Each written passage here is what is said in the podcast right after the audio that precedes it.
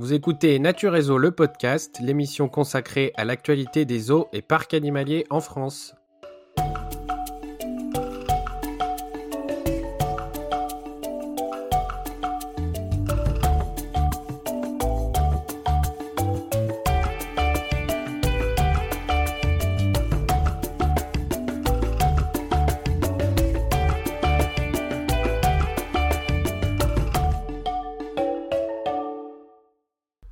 Bonjour à vous les passionnés de parcs zoologiques, j'espère que vous allez tous très bien. Bienvenue dans ce 20e épisode de Nature Réseau, le podcast. Je suis Victor et je suis très très heureux de vous retrouver aujourd'hui.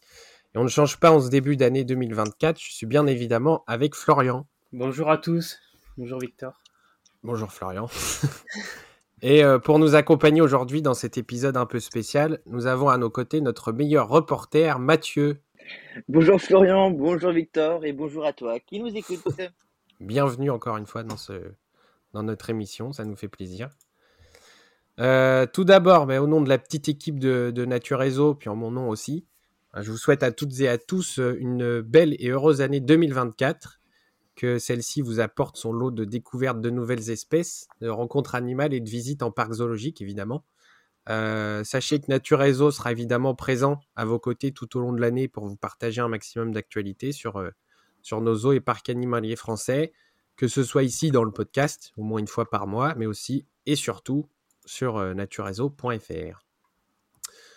épisode un peu particulier aujourd'hui, je vous disais, et très certainement plus long que d'habitude, parce qu'on va faire un épisode deux en un. On va d'abord revenir sur l'actualité des parcs zoologiques français au cours du mois de décembre 2023. Euh, l'épisode d'actualité habituel, hein, avec notre petit tour euh, chez nos voisins européens à la fin. Et ensuite, à l'inverse de l'an dernier où on avait fait euh, une rétrospective séparée, eh ben on fera un, petit bilan de l'année 2023, histoire de clôturer cette année et puis de passer tranquillement à 2024. un petit bilan du podcast et du site d'abord, et puis après un bilan des actualités qui nous ont marqués, celles qui vous ont marqué aussi, vous qui nous écoutez au cours de cette année écoulée, les naissances marquantes, les meilleures nouveautés, la conservation, etc. Et comme ça, on va essayer de tout passer au peigne fin tous les trois et on va aussi se rappeler des visites euh, qu'on a pu effectuer à travers la France. Voilà, alors sans plus tarder, je vous propose de, commencer euh, par les actualités du mois dernier, le mois de décembre. Mathieu, je m'excuse d'avance, tu vas être un petit peu spectateur hein, de, de ces actualités, mais si tu as envie de prendre la parole, n'hésite pas. Euh, eh bien, on commence par un petit point sur les travaux qu'il y a en ce moment. Euh, on démarre avec le zoo d'Amiens, où les, équipes elles ont déjà effectué quelques travaux de réhabilitation dans le parc, et plus précisément sur les îles des, gibbons à main blanche, où les agrès ont été complètement remplacés. Euh, il y a une cinquantaine de bambous d'une longueur de 6 à 12 mètres, ce qui fait quand même des, belles, des belles tiges, ont été placés sur les îles et assemblés de façon à former une structure assez haute, avec des cordages d'une centaine de mètres de longueur dans laquelle les gibbons pourront exprimer davantage leur, euh, capacité naturelle à se déplacer. Euh, d'autres espèces ont été impactées par un changement dans leur cadre de vie euh, aux eaux d'Amiens. D'abord les varis noirs et blancs qui ont échangé leur volière avec les saïmirés à tête noire.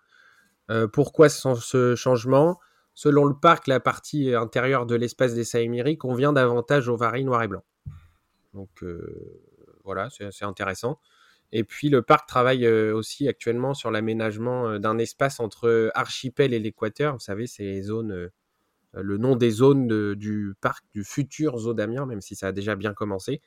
donc il y a un espace entre ces deux, ces deux zones où vivaient notamment des pélicans et des cygnes, qui a été réaménagé pour y accueillir le couple de grues du Japon, qui verra sa grande volière réaménagée au profit du couple de Calao festonné. Beaucoup de changements aux eaux d'Amiens, on continue.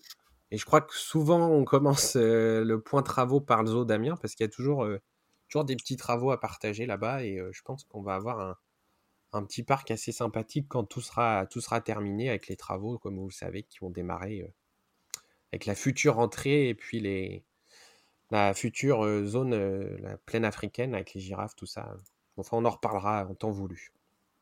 Ailleurs en France, bah, ça bouge un petit peu partout, hein, puisque c'est l'hiver et c'est souvent la période choisie par euh, le secteur des parcs zoologiques pour réaliser le nécessaire pour la future saison. Euh, souvent en l'absence de visiteurs, puisque euh, en ce moment la plupart des parcs sont fermés, pas tous, mais je vous invite quand même à, vérifier avant d'aller visiter un zoo. Il y en a beaucoup qui sont fermés. on peut par exemple citer le lancement du chantier du futur espace des Panthères de l'amour aux eaux de la Boissière du Doré, sur lequel on reviendra bien évidemment dans les prochains mois. on peut aussi parler de l'avancée du chantier de Horizon Afrique au parc zoologique et botanique de Mulhouse, qui est l'un des plus gros chantiers pour cette année 2024. Ou aussi, on peut parler du réaménagement complet de l'espace des Caracals au domaine des Fauves, qui a démarré aussi euh, il y a quelques semaines. Euh, on construit partout en France, on rénove aussi, on améliore l'existant et on se prépare euh, tranquillement à accueillir les, visiteurs dans les meilleures conditions pour cette nouvelle saison 2024. Mais sachez qu'on parlera de tout au fur et à mesure. je te laisse la parole, Florian, pour parler, parler des naissances de ce mois-ci. Ouais, on va faire un petit tour du coup des naissances euh, annoncées ou qui ont eu lieu euh, dans le courant du mois de décembre 2023. Et on va commencer, on va partir euh, du côté de Nantes, dans un parc qu'il me tarde beaucoup de visiter d'ailleurs, c'est le zoo de la Boissière du Doré, où un petit mâle tapir malais est né le 14 septembre dernier. il a été nommé Rakiju par, par ses soigneurs. Alors ce petit tapir malais, il a d'abord passé une dizaine de jours dans le bâtiment bien au chaud, aux côtés de sa mère et il a pu ensuite effectuer sa première sortie euh, à l'extérieur. Alors pour l'instant, il ne sort que quand il fait beau et ou pendant des journées où il fait pas trop trop froid, euh, en sachant qu'à l'intérieur du bâtiment, la température est maintenue à 18 degrés, donc euh, voilà, mm. pas qu'il y ait trop d'écart avec l'extérieur. Alors ce petit, c'est le deuxième petit du couple, donc de Raja la femelle et Kerutan le mâle, donc qui vivent désormais depuis 5 ans ensemble. Et alors le premier petit, on se souvient, c'était Mimpi. D'ailleurs, le regretté Mimpi qui était né mm. euh, en mai 2022 à la Boissière et qui est malheureusement euh, décédé dans le courant de l'été. Euh, ouais. dû à des problèmes respiratoires à cause de la canicule, malgré bien évidemment toutes les précautions prises par les équipes. Le petit est malheureusement décédé. Donc là, ce, ce nouveau petit, c'est une excellente nouvelle pour le parc et aussi pour l'espèce qui est classée en danger d'extinction et dont les naissances sont assez peu fréquentes euh, en parc zoologique. Bah oui, on n'en voit pas beaucoup, même. On n'en a euh, pas beaucoup. En France, en tout cas. Euh, ouais, en France, en tout cas, il y en a pas. Ça reste une espèce qui n'est pas visible partout non plus. Hein. Voilà. Ensuite, pardon, toujours à la Boissière du Doré, on a un petit mâle rhinocéros blanc qui est né un petit peu après le petit tapir malais, le 9 octobre dernier. Donc, il a été nommé Matako par les soigneurs. Alors Matako, euh, ses parents, il s'agit de Max, donc le père, et de Soigny, euh, la mère, donc ils sont âgés respectivement de 17 et 18 ans. Alors ce petit rhinocéros blanc, il affiche déjà plus de 150 kilos euh, sur la balance, petit. Et actuellement, il vit dans, le bâtiment de la plaine africaine avec sa mère, donc, séparé du reste du groupe et des autres espèces. Et il sort dans le paddock uniquement lors, lors des belles journées et il découvrira euh, les 5 hectares de la plaine africaine euh, à l'arrivée des beaux jours euh, au printemps. Alors Matako, c'est le sixième bébé rhinocéros blanc de la Boissière du Doré, donc depuis que le parc a lancé la reproduction de l'espèce en 2014, ce qui, qui compte aujourd'hui 5 individus. Donc il y a 5 rhinocéros blancs à l'heure actuelle à la Boissière, et d'après des rumeurs entre guillemets, mais bon, ça vient directement même du directeur du parc, euh, Akuna, une autre femelle rhinocéros blanc, devrait mettre bas euh, prochainement. Oui, très bientôt. Et il y en a une, je sais pas si tu as. Je sais plus si c'est marqué dans l'article, mais il y a une des pensionnaires du, parc qui doit partir. Ah oui. Rhinocéros. Et je sais plus si je l'ai mis, mais elle doit partir normalement à Paris. D'accord, ok. À Paris. Une femelle. D'accord. On attend ça là-bas depuis un moment. Hein. Ah oui. À Paris, ouais. Ouais. Pour pouvoir lancer la reproduction euh, des rhinocéros. Ouais. Alors on va rester euh, chez les gros herbivores et on va partir euh, du côté du bioparc de Douai-la-Fontaine qui a vu naître deux nouveaux girafons. Donc après, après les trois premiers, donc on se rappelle c'était Tibiri le premier qui était né le 7 octobre. Ensuite on a eu Damari le 17 octobre et Zuria le 1er novembre. Alors le quatrième petit, c'est un mâle qui est né le 26 novembre, qui a été nommé Girma. Et le cinquième petit est également un mâle qui est, né de lui dans la nuit de Noël, du 25 au 26 décembre, et qui a été nommé Kirsi par les soigneurs. Et du coup, cela porte à 5 le nombre de girafons nés au bioparc en l'espace de, deux mois seulement. Mm. Donc c'est assez exceptionnel. Surtout que ça faisait quelques années que le parc n'avait pas eu de, de naissance. 2019, je crois. 18 ou 19. Ouais, ça commence à, à faire un tout petit peu, mine de rien. Et du coup, aujourd'hui, avec ces cinq petits, euh, le groupe de girafes euh, d'Afrique centrale du, du, bioparc est composé de 11 individus. Euh, donc, ce qui représente le plus grand groupe au monde pour cette sous-espèce de girafe, qui, on le rappelle encore, est classée quand même en danger critique d'extinction. Donc, toutes ces naissances sont de, bonnes nouvelles pour la conservation de, cette sous-espèce. Ouais, j'ai lu qu'il y avait a priori une centaine de girafes du corps dans les eaux dans le monde. Ce qui n'est pas énorme. Je, ce qui est pas énorme et je suis assez surpris. Alors, j'ai pas les chiffres hein, exacts, mais euh, euh, je pense que en, aux États-Unis déjà il y en a pas parce que eux, ils ont des girafes Maasai que nous on n'a pas en Europe. que nous on n'a pas.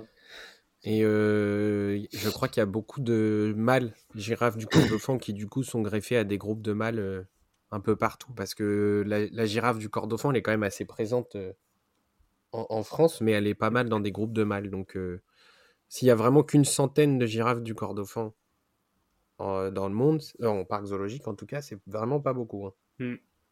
du coup, bah, euh, nos bioparcs en a 10%, quoi. Ouais, c'est vrai.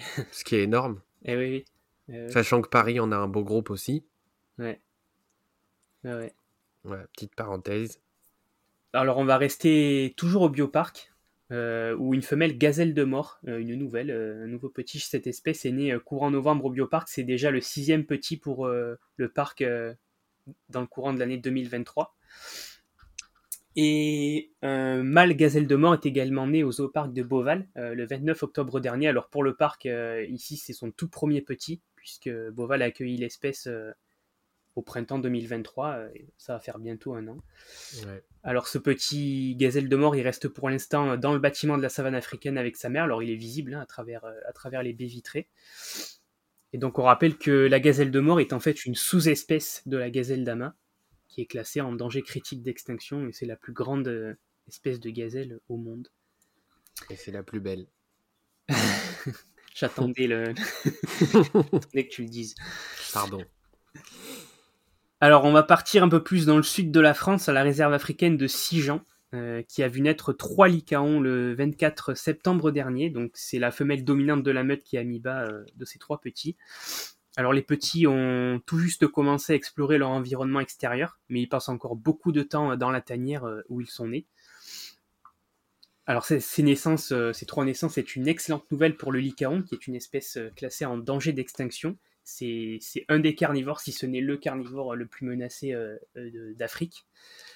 Euh, D'autant plus que les naissances en parc zoologique sont assez rares, puisque mmh. en fait la, la, reproduction chez les lycaons est assez complexe, parce qu'ils ont un système, de, un système social assez complexe, donc c'est compliqué de créer des groupes euh, qui parviennent à, à, obtenir des petits. C'est pas évident, et si Jean, euh, si Jean est assez bon dans ce domaine-là et participe du coup grandement à l'EEP, en obtenant ouais. souvent des naissances dans, dans, sa meute de lycaon. C'est pas la première fois qu'ils en ont et, et, ça continue donc. Oui, c'est cool. Ouais. C'est très cool parce que là aussi, on n'en voit pas très souvent des naissances de lycaon. Non, bah non. Quasiment jamais, même en France en tout cas. Mm. C'est assez rare donc c'est très bien. Alors on va rester euh, chez les canidés. Donc on va partir, euh, t'en parlais tout à l'heure du coup, euh, justement au zoo d'Amiens, qui a vu naître trois petits chiens des buissons le 13 octobre. Donc il s'agit de deux mâles et d'une femelle. Et c'est déjà la quatrième portée du couple, donc Julio et Julia, en moins de 4 ans.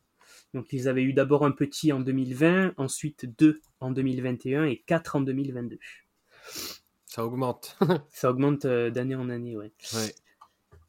Alors comme à son habitude, la femelle, elle élève ses petits dans la loge intérieure des chiens des buissons avec les autres membres de la meute, puisque tous les, tous les membres de la meute participent en quelque sorte à, à l'élevage des petits. Et donc le parc participe là aussi euh, activement à l'EEP consacré aux chiens des buissons, qui est une espèce euh, quasi menacée. Donc euh, mm. voilà, c'est quand même euh, des bonnes nouvelles. Ouais. Alors pour finir dans le rayon des naissances, je vais évoquer quelques naissances assez rapidement. Donc on a eu aussi deux petits pandaros qui sont nés au zooparc de Trégomer en Bretagne. Donc il s'agit d'un mâle et d'une femelle. Donc là aussi, on a eu pas mal de naissances de pandarous euh, dernièrement, donc ça continue. Ensuite, on a eu un petit tamarin pinché qui est né à Exotic Park. donc un petit parc euh, zoologique dans le Béarn qui reproduit assez bien l'espèce. C'est pas leur premier petit euh, tamarin pinché. Ensuite, quatre loutres cendrées, donc ou loutres naines d'Asie, sont nées au Cerza ainsi qu'à Biotropica Dunkerque. Donc chaque, chacun des deux parcs a, a eu quatre naissances chez les loutres cendrées. Biotopia. Ah, j'ai dit Biotropica, ouais. Oui, Ouais, ouais, Biotropica Dunkerque. Je me, ouais, je me suis C'est pas une extension de Biotropica, hein, c'est Ouais. un, un parc bien à part. Ah ouais, Biotopia Dunkerque, pardon. Ensuite, on a eu un petit cercopithèque euh, de Brazza à Champrépu, un potamochère roux euh, au safari de Pogre, Mm. un flamand du Chili aux eaux de la Flèche ainsi qu'aux eaux de Jurk, un petit oco de Dobenton aux eaux d'Asson qui devrait partir euh, au zooparc de Beauval prochainement, Ouais. Et justement trois manchots de Humboldt à Beauval et un nouveau lamentin. Euh, Donc une petite femelle née le 28 novembre euh, dernier. J'ai pas compté, mais ça, ça fait pas mal là. hein. Je crois Ben- que 2023, ça a été une belle année de, crois naissance de eu- lamentin. Il y en a eu trois, il me semble. Trois. Mm. Alors, il y en avait eu en début d'année 2023. Mm. Et là, il y en a deux ou trois qui sont enchaînés sur la fin de l'année. euh, Ouais, donc ça, ouais, 3-4 peut-être. je crois qu'on ouais, je crois qu'on est à 4 Je sais pas exactement, mais ouais, ça fait. Et je crois qu'il y a des départs de prévus sur des bébés euh, nés euh, sur les années précédentes parce que bah, du coup, il faut un petit peu euh, Ouais. faut- développer le groupe. Mais il n'y a pas beaucoup de parcs européens qui présentent des lamentins, alors euh, ce serait Mm. peut-être bien qu'il y en ait qui s'y intéressent. Ouais. C'est vrai. Mm. Voilà, donc j'ai terminé avec les naissances. Je te laisse poursuivre. Et oui, et je vais comme d'habitude commencer avec, euh, avec les décès, les décès marquants. Euh, la première mauvaise nouvelle, elle nous vient du, zoo safari de Thoiry. Euh, il y en a même deux malheureusement. Euh, le parc a annoncé les décès de deux pensionnaires emblématiques ces dernières semaines. Il y a eu celui de Valentin, le vautour fauve à l'âge de 27 ans. Il avait rejoint Thoiry en 2005 et il prenait plaisir depuis quelques années à accueillir les visiteurs dans, dans la volière des rapaces du parc allant parfois même jusqu'à les empêcher de, de sortir, et j'en suis témoin. Empêcher, euh, c'est un vautour qui était très gentil, hein, mais euh, qu'il se mettait à la porte, en fait, c'était assez rigolo, et, les gens n'osaient plus sortir. Et Valentin, il était atteint d'arthrose, mais il était toujours très actif, et il, il laissera évidemment un vide pour pas mal de visiteurs qui l'ont bien connu.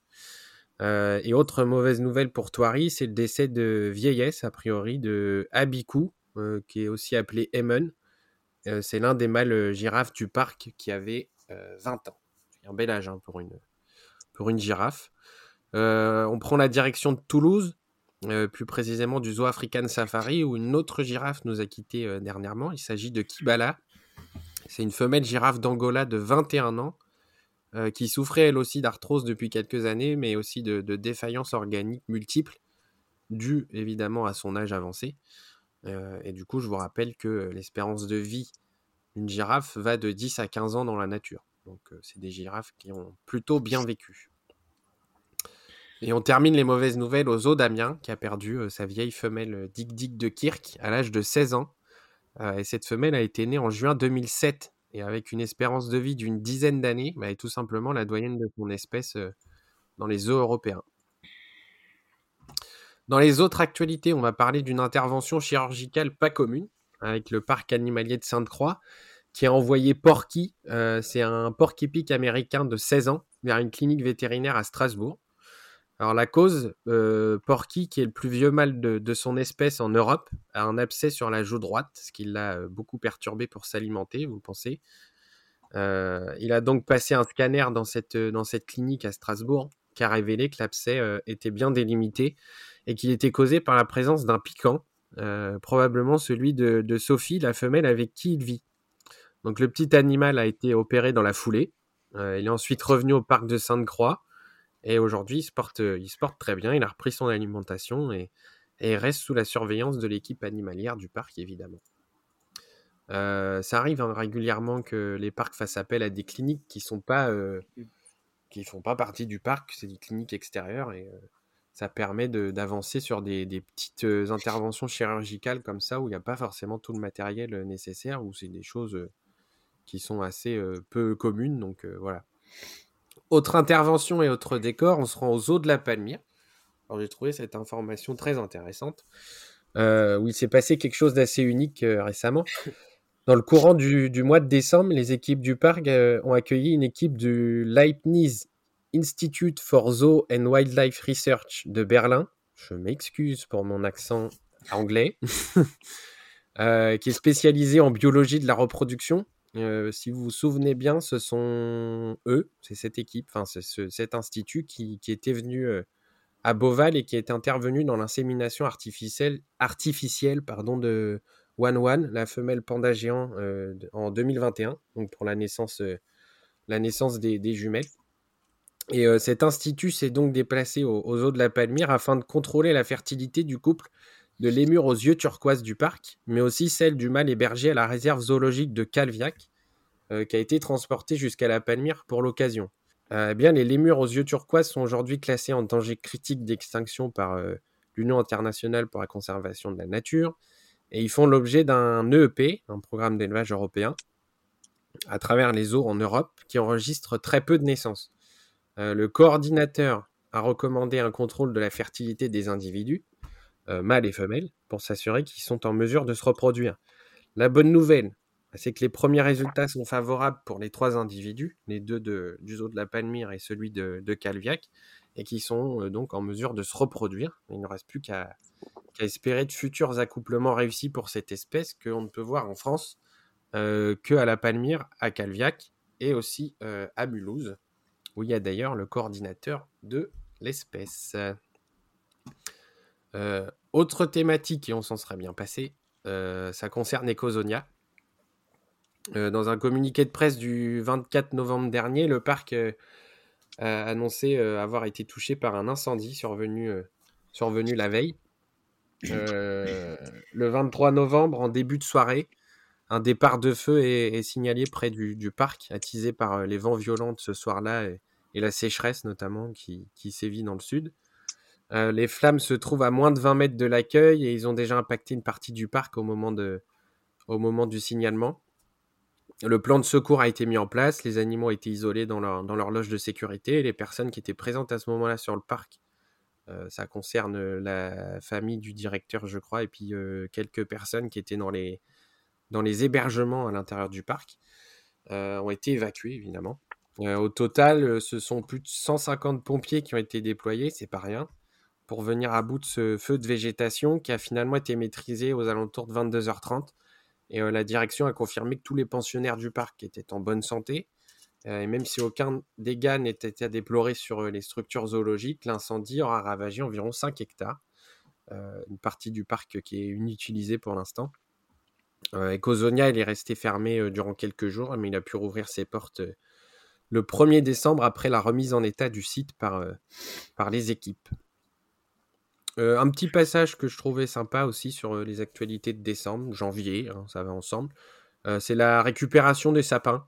je pense que vous l'avez vu, il y a beaucoup de mmh. parcs qui récupèrent des sapins. C'est une bonne initiative pour soit faire de l'enrichissement pour, pour les animaux, donc installer des, des, petites, des petits trucs à manger dedans, les mettre dans les enclos pour les félins par exemple, ou parfois, si c'est possible, quand les sapins ont été achetés en pot, bah, les replanter dans le parc. Donc ça fait une bonne action et je trouve que c'est assez sympa. ça a été fait dans pas mal de parcs hein, à travers la France, notamment les gens Park, Planète Sauvage, Parrot World, Parc Animalier de Grammat, et ils sont nombreux, je ne veux pas tous les citer, mais je trouvais que c'était une petite action sympathique et ça arrive tous les ans. Et voilà, je voulais en parler aussi. côté transfert, on va commencer par parler Serval. Euh, avec l'arrivée au parc zoo du Rénou de deux cervales en provenance de l'association Tonga Terre d'accueil, qui est l'association qui a été créée par l'espace zoologique de Saint-Martin-la-Plaine. Euh, ils se nomment Perceval et Claire, ce sont donc un mâle et une femelle. Ils ont été mis en contact avec Scylla, euh, la femelle qui est déjà présente au Rénou. Et les trois cervales cohabitent désormais ensemble et les deux petits nouveaux prennent peu à peu leur marque dans leur nouvel habitat. Euh, si je vous dis ça, c'est parce que vous savez sans doute, euh, l'association Tonga Terre d'accueil récupère beaucoup, en ce moment, beaucoup de cervales, surtout euh, sur l'année passée et puis sur les années précédentes, mais beaucoup plus en 2023. beaucoup de cervales issues du, trafic ou saisies chez des particuliers qui n'ont pas les autorisations pour élever ces animaux et et je voulais signaler ça parce que bah, on voit que les, les eaux prennent part quand même de plus en plus à, à ce fléau en accueillant pour la plupart des, des cervales qui viennent, ou des caracals aussi, c'est un autre petit félin, qui viennent de Tonga, terre d'accueil. Ça a été le cas pour le zoo de Beauval, par exemple. Et il y a d'autres parcs aussi qui recueillent, qui évitent le passage de ces cervales vers Tonga, terre d'accueil, qui recueillent des cervales qui ont été saisies à proximité de, de leur, du parc. Donc je crois que ça concerne six gens qui ont récupéré un cerval qui avait été récupéré du côté de Narbonne. Donc voilà. Une petite info assez triste mais intéressante en même temps parce que bon, on voit qu'il y a quand même quelques solutions qui se déploient pour ces animaux issus la plupart du temps du trafic. On retourne au parc animalier de Sainte-Croix, où trois nouveaux pensionnaires se sont récemment, installés. Il y a un couple de renards roux qui est arrivé dernièrement, qui s'adapte doucement, doucement, j'ai un peu de mal, hein, doucement à son nouvel enclos. Et puis, autre arrivée, après le départ de, l'une des femelles, le parc a aussi accueilli un nouveau chat sauvage européen qui vient rejoindre une femelle déjà présente au parc dans le cadre d'un projet de reproduction. On espère donc des petits. Euh, et c'est une bonne nouvelle pour cette espèce qu'on voit très peu euh, dans nos eaux français. Là, je vous propose maintenant un grand, voyage entre la Guyane et, l'Allemagne, euh, avec un transfert longue distance pour une pensionnaire un peu spéciale. Il s'agit d'Hermine, c'est une loutre géante d'un peu plus d'un an qui est partie du centre de soins SOS Faune Sauvage Anti-Guyane, qui est basé aux eaux de Guyane, pour rejoindre le zoo Halle en Allemagne. Et Hermine, elle a la particularité d'avoir été recueillie très jeune, a priori à l'âge de 10 jours, en septembre 2022, alors qu'elle avait été abandonnée avec ses trois frères et sœurs en pleine forêt tropicale de Guyane française. Et il n'était pas encore en âge de se débrouiller seul, vous pensez bien, à 10 jours. Donc les équipes du centre de soins ont pris le relais. Ils ont élevé euh, la petite fratrie du mieux possible. La mortalité chez les loutrons euh, géants est très élevée. On l'a vu à Beauval par exemple. Euh, et trois des quatre loutrons recueillis n'ont pas survécu. Donc Hermine est maintenant en âge de, vivre sa vie d'adulte et elle a intégré le programme d'élevage européen des loutres géantes, qui a choisi le zoo Halle en Allemagne comme point de chute. le parc abrite déjà un couple de loutres géantes. la bonne nouvelle, c'est que ces deux individus euh, bah, se préparent à faire aussi un long voyage, mais pour aller dans l'autre sens et pour retrouver le, parc national Ibera en Argentine, qui travaille sur la réintroduction de l'espèce dans le nord du pays, là où, est partie euh, l'une des femelles du bioparc en 2022, si vous vous souvenez bien. Euh, le 8 novembre dernier, le zoo d'Asson a accueilli un deuxième hippopotame pygmée. Il s'agit de Quilla, la jeune femelle qui est née justement au bioparc de Douai-la-Fontaine en novembre 2021 et qui est donc maintenant en âge de quitter sa mère pour obtenir son propre territoire. Euh, après un trajet de plusieurs heures à travers la France, euh, l'hippopotame pygmée est arrivé à bon port aux eaux d'Asson, où elle a pu découvrir son nouvel environnement intérieur et prendre possession de son nouveau bassin. Elle rejoint à Asson euh, Valentina, qui est une autre femelle de son espèce arrivée cet été en provenance d'un zoo portugais, pour prendre place dans, ce nouvel espace inauguré cette année.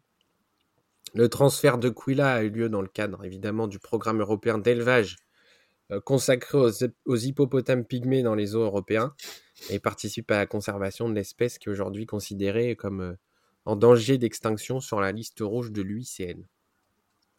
Il y a quelques jours, le parc animalier des Terres de Nataï a accueilli une nouvelle pensionnaire. Elle s'appelle, alors j'ai envie de dire miel, je pense que c'est miel. C'est une femelle tamarin pinché ou pinché, en fonction de ce qu'on a envie de dire, euh, qui est l'un des primates les plus menacés de la planète, comme le, disait euh, Florian tout à l'heure. Son arrivée aux terres de Nataï, se fait elle aussi dans le cadre de l'EEP de l'espèce, dans le but de former un couple avec Alvaro, euh, c'est le mâle qui, vit déjà au parc. et voilà, Tamarin Pinché est, actuellement classé en danger critique d'extinction. La mise en contact entre Miel et Alvaro, son nouveau partenaire, a été progressive et s'est faite sous la, sous la surveillance de, l'équipe animalière. Les deux primates ont d'abord été installés euh, dans des loges intérieures collées pour apprendre à faire connaissance avant d'être mis en contact physiquement. Et on espère que les terres de Natae parviendront à avoir des petits aussi chez cette espèce. à la fin du mois de novembre, les équipes d'Ecosonia ont cueilli trois, trois nouvelles pensionnaires il s'agit de Kanchalan, Kenada et Kassan. Ce sont trois jeunes femelles chaléopards de Sibérie qui sont arrivées en provenance du parc des félins, en région parisienne. les trois femelles découvrent peu à peu leur nouvel environnement et elles seront présentées en début d'année, c'est bientôt, hein, au mâle Zeya, qui est déjà présent au parc depuis 2021. Et le chat léopard de Sibérie, qu'on appelle aussi chat léopard de l'amour, est une sous-espèce du chat léopard du Bengale. Et elle n'est visible que dans deux parcs zoologiques à travers la France. Euh, avec cette nouvelle arrivée, Ecosonia pourra euh, lancer, comme le parc des félins, euh, la reproduction de, de ce petit animal dans les prochains mois. on passe rapidement aussi sur l'arrivée d'un nouveau lion au parc animalier d'Auvergne. Il s'appelle Fazan, il vient du, zoo de Pilsen en République tchèque. Euh, il est âgé de 3 ans et euh, il appartient, euh, attention, parce que c'est assez compliqué les sous-espèces de lion, je pense qu'on en a déjà parlé.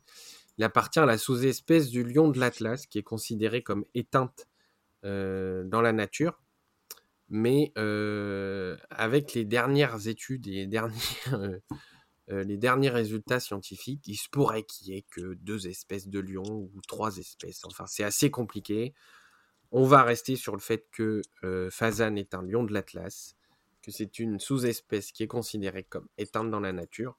Et euh, il rejoint du coup le parc animalier d'Auvergne pour être présenté à deux femelles. Il y a d'abord Dondon qui est né en 2005, donc qui fait partie des, vieilles pensionnaires du parc, qui est là depuis plus de dix ans et euh, à qui est une autre femelle et qui est arrivée d'un zoo ukrainien euh, l'année dernière. Elle est née en 2019. Donc euh, voilà, Fazan va être présenté à ces deux femelles. pour la petite anecdote,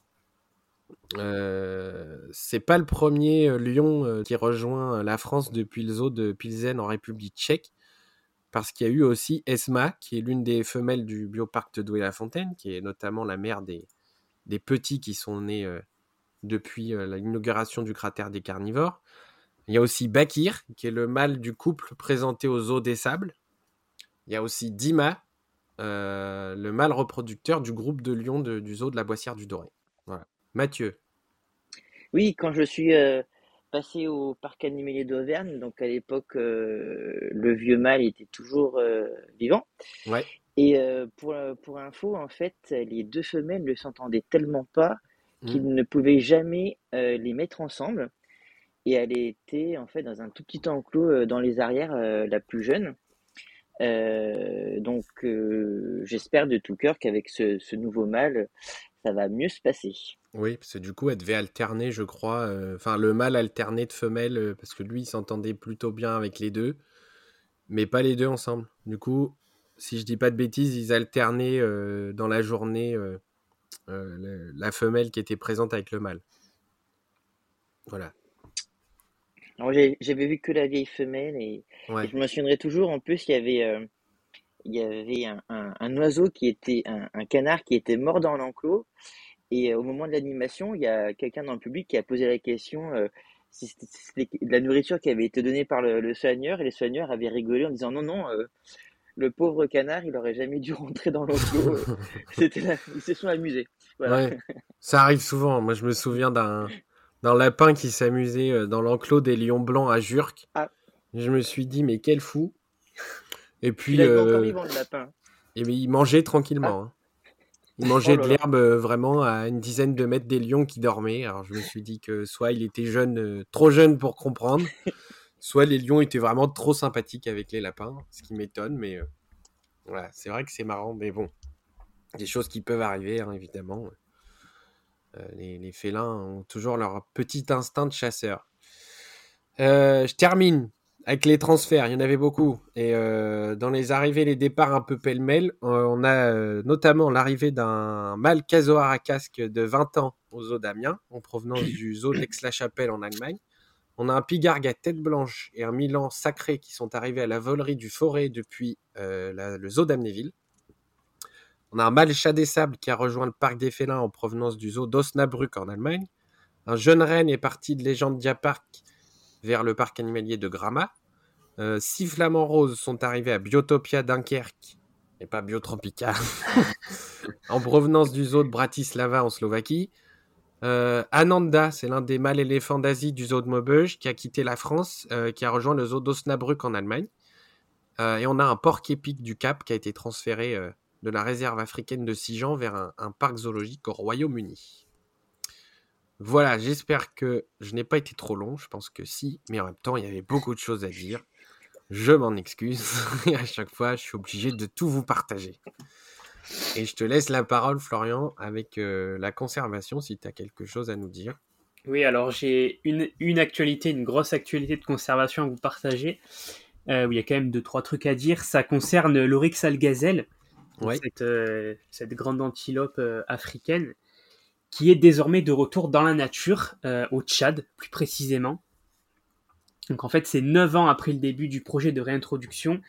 le statut de l'Oryx algazelle a été réévalué par, par l'UICN, l'Union internationale pour la conservation de la nature. Donc l'espèce, elle a été auparavant et jusqu'à maintenant considérée comme, éteinte à l'état sauvage et elle a été désormais replacée euh, dans la catégorie en danger d'extinction. Très bonne nouvelle. Alors ça reste toujours euh, une espèce euh, très fragile et grandement menacée, mais voilà, elle n'est plus considérée comme éteinte à l'état sauvage. c'est vrai. Elle est bien de retour dans la nature. Alors le projet de réintroduction de l'Oryxal gazelle au Tchad, il a débuté en 2014 et il a pour objectif, objectif pardon, en fait, de rétablir une population saine et autonome donc dans, dans l'habitat naturel d'origine de l'Oryxal gazelle.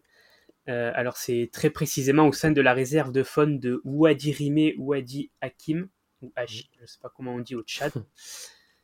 Et depuis 2016, l'EAD, qui est l'agence pour l'environnement d'Abu Dhabi, a transféré avec succès 285 oryx algazelles dans la nature au Tchad, avec une population avoisinant aujourd'hui 600 individus, euh, ce qui dépasse en fait l'objectif initial qui était de, 500 individus. Ce qui était inespéré pour une espèce que qu'on voyait plus du tout, quoi. Voilà. Et donc voilà, justement, donc avant, euh, avant leur réintroduction, il ne restait plus aucun euh, oryx algazelle sauvage. Mm. Voilà, donc c'est c'est exceptionnel ce retour dans la nature. Et ce projet est d'ailleurs considéré comme l'un des projets de réintroduction de grands mammifères les plus ambitieux au monde. Mm. Et cette espèce, Sorexal gazelle, c'est une espèce phare en fait pour tout son écosystème, pour toute la zone où, où, elle a été réintroduite, puisque sa réintroduction, la protection de son environnement, elles ont d'immenses retombées positives pour d'autres espèces. Euh, comme les autres gazelles de la région, notamment les carnivores de la région, des oiseaux aussi comme les outardes ou encore les vautours. Et du coup, parmi les zoos français, il y a quand même quelques zoos français qui ont participé à ce programme de, réintroduction en envoyant au Tchad plusieurs de leurs individus. On a par exemple African Safari qui a envoyé un mâle, mm. on a la Boissière du Doré également qui a envoyé un mâle aussi, on a la Barben qui a participé à, ce projet, le zoo de la Palmyre, euh, le zoo du Rénou et peut-être Touari, je l'ai mis. Euh, je... Oui, c'est probable. Ouais, oui, c'est probable. Je, l'avais mis euh, de côté, mais il me semble qu'on a eu Touari aussi. Donc, une grande participation collective. Voilà. Et euh, voilà, c'est grâce aux, aux eaux aussi que on arrive à sauver des espèces. Voilà, on fait revenir des espèces dans la nature qui n'existaient plus, qui avaient disparu. c'est... Voilà, c'est une excellente nouvelle pour cette espèce. Tout à fait. C'est tout pour euh, la conservation? Ouais, c'est ce que j'avais, c'est tout ce que j'avais. ok, alors je vais reprendre la parole encore un petit peu. non, ça va aller. Euh, pour les nouveautés du coup, parce que euh, on a, si vous vous souvenez bien, on a séparé un petit peu pour pas que j'ai un monologue à faire, même si j'arrive quand même à bien me débrouiller pour parler la plupart du temps. Euh, petite nouveauté pour commencer, mais qui devrait en amener euh, de, plus grosses. Ça nous vient de la Seine-et-Marne et plus précisément des parcs zoologiques de Lumini, donc le, donc le parc des félins et, terre de singes. Euh, il change de nom pour devenir Lumini Safari Réserve. Alors pour l'instant, c'est pas grand-chose de ce changement de nom. Est-ce que les deux parcs vont fusionner réellement ou est-ce qu'ils gardent leurs deux, noms distincts? Euh, est-ce qu'il faudra toujours s'acquitter de, droits d'entrée euh, différents ou un seul et unique billet pour, euh, pour les deux parcs? Vous imaginez bien qu'on a beaucoup de questions dans nos têtes. on en a parlé aussi avec Mathieu il n'y a pas très longtemps. mais dès qu'on en saura un peu plus, évidemment, comme d'habitude, on vous tient informé. Autre petite nouveauté que je n'avais pas eu le temps de vous partager le mois dernier, euh, c'est l'arrivée d'un trio de bouquetins de Nubie à la citadelle de Besançon. Il s'agit de trois mâles qui sont arrivés en provenance du zoo de Magdebourg en Allemagne, dans le cadre de l'EEP dédié à cette espèce. qui se trouve actuellement considéré comme vulnérable sur la liste rouge de l'UICN. Et en France, jusqu'ici, il y avait que la réserve zoologique de la Haute-Touche qui présentait cette espèce. et à Besançon, il se trouve en cohabitation avec les géladas, qui sont... tu m'arrêtes, Mathieu, si je dis une bêtise, mais je crois qu'ils sont autour des remparts, ou quelque chose comme ça, ou dans, un, dans une fosse. Oui, c'est ça, ils sont dans, dans, dans, la, dans, le, dans la fosse juste avant de, de, rentrer dans la citadelle. Ouais. c'est étonnant ce choix de les mettre ensemble, mais effectivement, c'est un enclos qui, qui va bien leur, leur aller. Mmh. Mais bon, ça veut dire que le public ne les verra pas vraiment de près, ça c'est sûr et certain. Après, le, tu dis étonnant, le Gelada reste un, à première vue un, un, un primate assez paisible déjà par son alimentation carnivore, euh, pas du tout, herbivore. Paisible euh, donc euh, je pense que ça peut bien se passer. Et puis, non, puis j'imagine qu'ils savent ce qu'ils font. C'est pas mal. Je parle pas de la cohabitation, je parlais étonnant dans le parce qu'ils ont ils ont pas mal d'enclos à l'intérieur qui permettaient de démontrer de, de manière plus proche. C'est pour ça que j'ai dit surprenant. Ah oui, bon après ils ont sûrement des, des projets divers et variés pour les autres les autres enclos de à l'intérieur du parc pour pas les avoir mis dedans. Mais je trouve que c'est sympa. Après, je sais pas, oui, si tu dis qu'on l'espace est un peu compliqué, je connais pas, donc je peux pas, je peux pas juger. Mais moi, je trouve que c'est sympa d'avoir mis. Ça rajoute une cohabitation entre entre deux espèces et ça rajoute une espèce à la citadelle aussi. Et puis un animal qu'on voit très peu. Et, puis, euh, une anecdote pour ceux qui nous écoutent, qui ne connaissent pas la citadelle de Besançon, vous n'êtes pas obligé de payer pour voir euh, les Géladas, puisqu'ils sont juste avant l'entrée. Donc, comme ça, vous verrez en plus des bouquetins. Voilà. Mathieu, les bons tuyaux. ah, j'ignorais ça. Euh, je vais terminer la partie nouveauté euh, et je peux pas la terminer sans vous parler euh, des derniers articles de l'année qu'on a publiés sur, sur notre site internet. un peu tardivement, je vous l'accorde, mais je pense assez intéressant et qui porte sur les deux principales nouveautés du zoo de la Boissière du Doré, que sont l'arrivée de, femelles gorilles en remplacement d'un mâle. Donc ils avaient ils avaient deux mâles, ils en ont fait partir un vers le zoo du bassin d'Arcachon en début d'été, ils ont fait venir du coup deux femelles pour créer un groupe pour l'instant qui n'est pas reproducteur, mais qui pourra le devenir à l'avenir. Et on a aussi la terre sacrée des, tigres, cette, cette, énorme nouveauté du zoo de la Boissière du Doré. J'avais pas eu le temps de faire ces articles plus tôt, mais voilà, ça fait partie des, gros projets de l'année dernière. Et je vous invite, si vous voulez en savoir plus, et je sais que vous voulez en savoir plus, euh, à lire nos articles.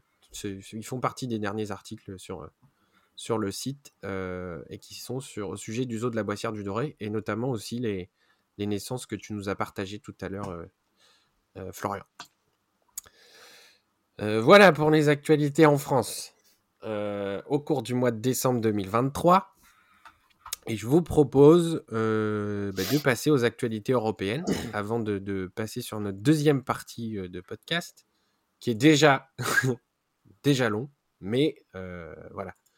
on va passer sur les actualités européennes et je vais te laisser commencer, Florian, pour voir ce que, as, ce que tu nous as gardé de côté, ce qui t'a marqué le mois dernier en Europe. Ouais, alors moi j'ai sélectionné trois, trois naissances j'ai que des naissances, mais c'est des naissances euh, exceptionnelles. C'est pour ça que j'ai voulu les, choisir. Alors la première, c'est, alors elle n'est pas passée inaperçue. Vous avez certainement dû en entendre parler. C'est la naissance d'une harpie féroce euh, mmh. aux zoo de Nuremberg en Allemagne. Euh, donc c'est une première depuis 20 ans au parc, dans ce parc-là. Euh, alors, pour rappel, seuls 4 zoos européens hébergent la harpie féroce. Donc, il y en a 3 en Allemagne. Donc, on a Nuremberg, du coup. On a Berlin et Walsrode, si ça se dit comme ça. Et, oui, je pense. Et Walsrode, peut-être. Ouais, Walsrode. Et l'autre parc, euh, c'est Beauval, en France, depuis, depuis 2020. Alors, ce petit poussin harpie féroce, il a éclos à la mi-octobre. Et en fait, durant les premiers jours, c'était les soigneurs qui le nourrissaient euh, à l'aide de. de. Comment on dit déjà Aidez-moi de proie. À l'aide de. Non. De pince. Ouais, de pincer, ouais. De... Enfin, on le nourrissait comme ça à la pince, voilà. Euh, parce que la mère, euh, la mère, en fait, c'est son tout premier petit, donc elle était au début euh, un petit peu inexpérimentale, savait pas trop comment s'en occuper, donc c'est les soigneurs qui ont pris, qui ont pris la relève durant les premiers jours et après, au fur et à mesure, c'est la femelle qui, qui s'en est occupée d'elle-même et, aujourd'hui tout se passe bien pour, pour ce petit poussin de harpie féroce. Voilà. Ouais, c'est une bonne nouvelle. C'est une très bonne nouvelle, ouais, et puis c'est. Ça, ça laisse espérer qu'on puisse agrandir, la, pour agrandir la population en, Europe et, et développer le programme européen d'élevage pour l'harpie féroce. Ouais, on espère qu'on en verra en France. Mm. Alors, euh, du coup, je pense qu'à un moment, on va se retrouver à avoir choisi deux naissances pareilles. Certainement. Ceci, tu me dis que tu en as choisi trois, moi j'en ai déjà deux.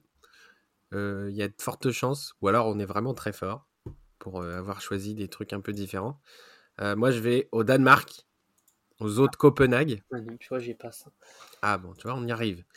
le zoo de Copenhague qui a annoncé une naissance que l'on peut qualifier d'exceptionnelle parce qu'il s'agit de la venue au monde de, bébés diables de Tasmanie. Euh, si vous vous souvenez bien, euh, euh, l'été dernier, on avait eu l'arrivée des deux diables de Tasmanie à la ménagerie du Jardin des Plantes. Il y avait eu un envoi d'une vingtaine de, de ces petits carnivores vers l'Europe au printemps dernier. Ils sont tous arrivés dans un premier temps à Copenhague, qui dispose des installations adéquates pour permettre la quarantaine d'autant d'individus en même temps et qui en plus euh, gère le programme européen de, cette espèce. Euh, tout ça, on en parle dans l'épisode 17. Hein. C'est pas pour faire de la pub, mais bon, allez l'écouter quand même. Euh, du podcast, je vous invite à, y aller. Il y a une douzaine de diables qui, ont ensuite été répartis à la fin de la quarantaine dans, dans les zoos européens, dont la ménagerie du Jardin des Plantes et le zoo de Beauval. mais Copenhague en a gardé une bonne partie pour relancer le programme de reproduction de l'espèce en Europe. Et euh, c'est chose réussie, puisque deux femelles ont donné naissance à trois et un petit en 2023, ce qui fait quatre, quatre bébés.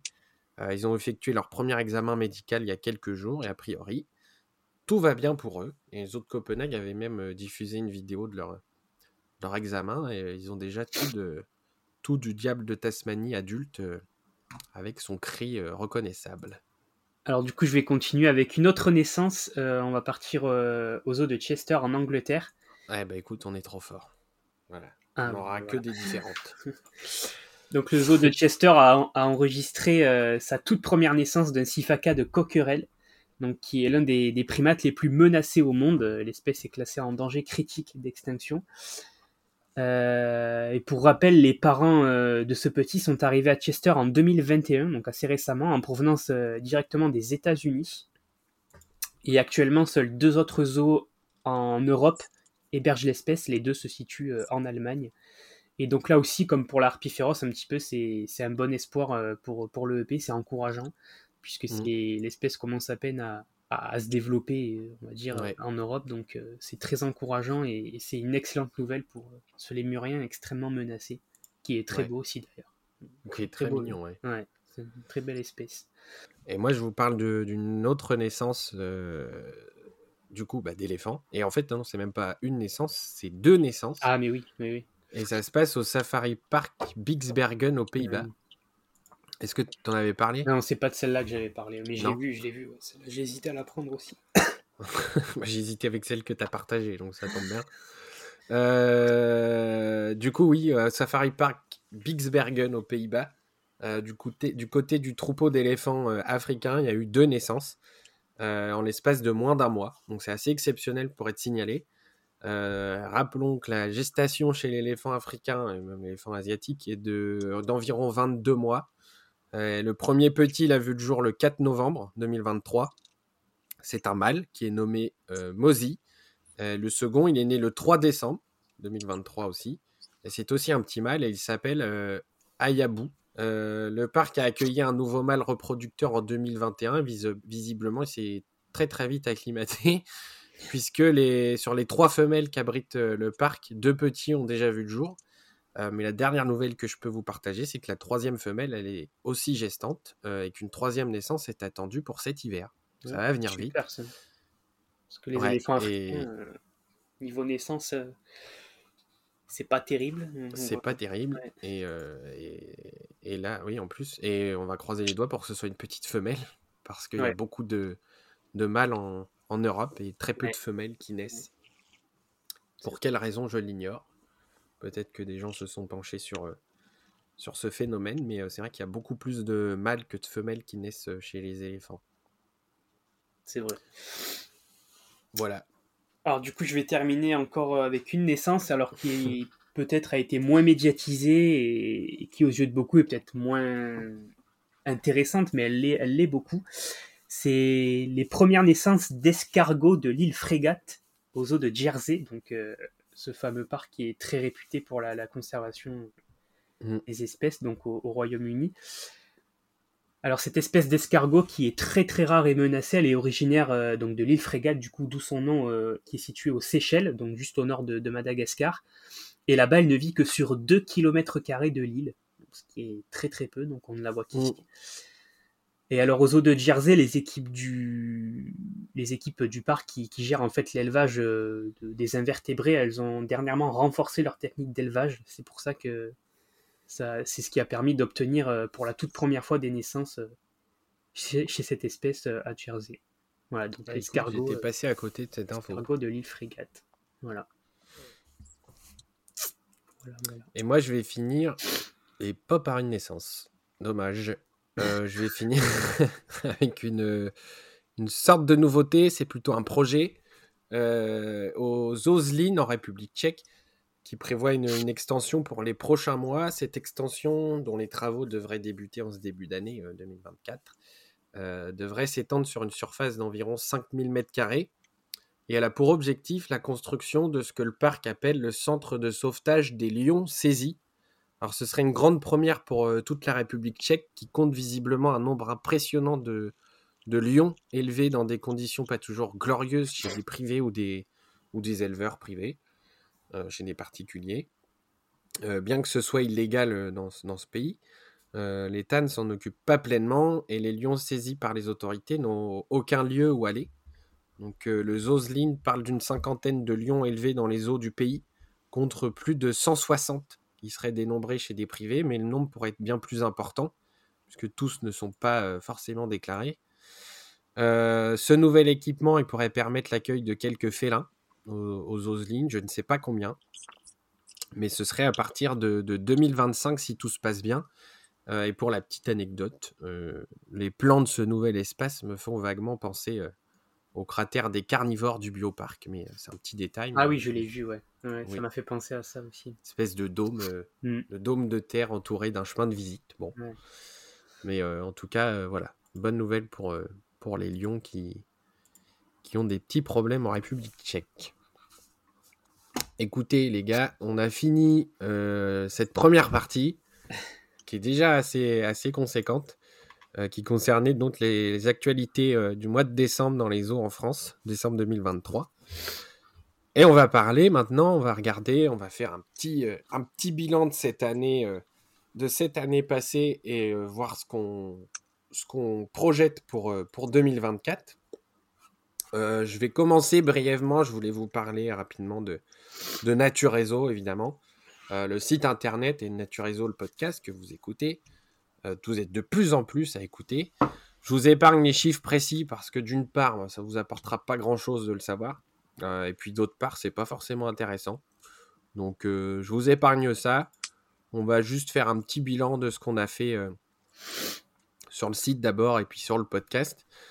sachez que la, fréquentation du site, impression de parler comme un zoo, mais on n'est pas un zoo. la fréquentation du site, elle a augmenté de 30% entre 2022 et 2023, donc c'est quand même assez conséquent, même si on avait fait un bond de plus de 50% entre 2021 et 2022.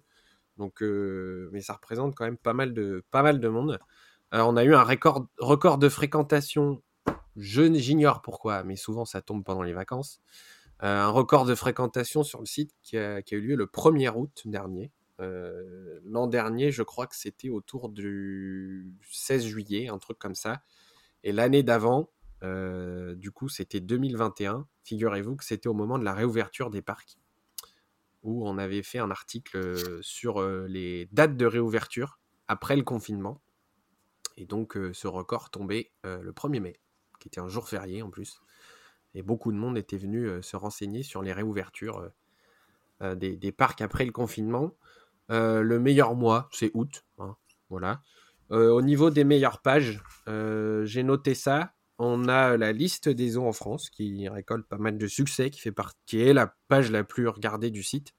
on a la page d'accueil. Il y a beaucoup de gens qui arrivent sur le site par la page d'accueil, ce qui est une bonne nouvelle parce que en plus, cette page d'accueil, on vient de la refaire. Essayer de faire quelque chose d'un peu plus agréable à lire. Et qui vous donne envie d'aller voir ce qu'on a un petit peu à droite à gauche sur le site. On a la page recherche par animaux qui fait partie des, plus, des plus lus aussi. Alors cette page, pour ceux qui ne le savent pas encore, vous pouvez chercher une espèce et savoir dans quel parc elle se trouve en France. Voilà. C'est un concept assez simple, mais qui demande beaucoup de travail. Et vous pouvez aussi faire l'inverse, c'est-à-dire regarder un parc zoologique et connaître la liste approximative, c'est pas toujours facile de mettre à jour. Et je remercie Mathieu, évidemment, qui met de temps en temps euh, la liste des espèces que vous pouvez voir dans, tel ou tel parc. Quatrième page, et là, c'est pour Florian, bravo, c'est la page animaux, qui fait partie euh, des, plus, euh, des vues sur le site. Et enfin, la, page liste des animaux dans les eaux, dont je, viens de vous parler. au niveau des articles les plus lus, c'est pareil. On a la liste des animaux du zoo de Boval qui visiblement intéresse beaucoup de monde. On a aussi celle euh, de Planète Sauvage. Je ne sais pas pourquoi, mais elle intéresse beaucoup de monde aussi. C'est parce que sur, le, sur leur site internet, ils, ne mettent pas les animaux qu'ils présentent. C'est hyper compliqué à Planète Sauvage ah, euh, de voir euh, ce qu'il y a à l'intérieur. En fait, ah il, faut, il faut cliquer sur la page du monde. Il te présente le monde. Vous verrez telle espèce, telle espèce, mais ils ne citent même pas toutes les espèces. Donc, euh, je pense ils en ont quand même quelques-unes. Hein. Ils ont quand même pas mal d'espèces. Oui, bah c'est pour ça qu'ils pourraient en faire la publicité sur leur propre site, mais bon, ils ne le font pas. Bon, bah écoute, je suis content de savoir que on partage plus de choses. Euh, alors, troisième euh, article le plus lu en 2023, c'est la fréquentation euh, des eaux en 2022. ce qui m'amène à vous dire que je travaille actuellement sur euh, bah, l'article de fréquentation des eaux en 2023, qui devrait sortir euh, dans les prochains jours, normalement à la fin du mois de janvier. Donc, je sais que c'est quelque chose qui est assez attendu par tout le monde, et, voilà. j'ai pas noté d'autres informations, je pense que c'est assez suffisant. Et voilà.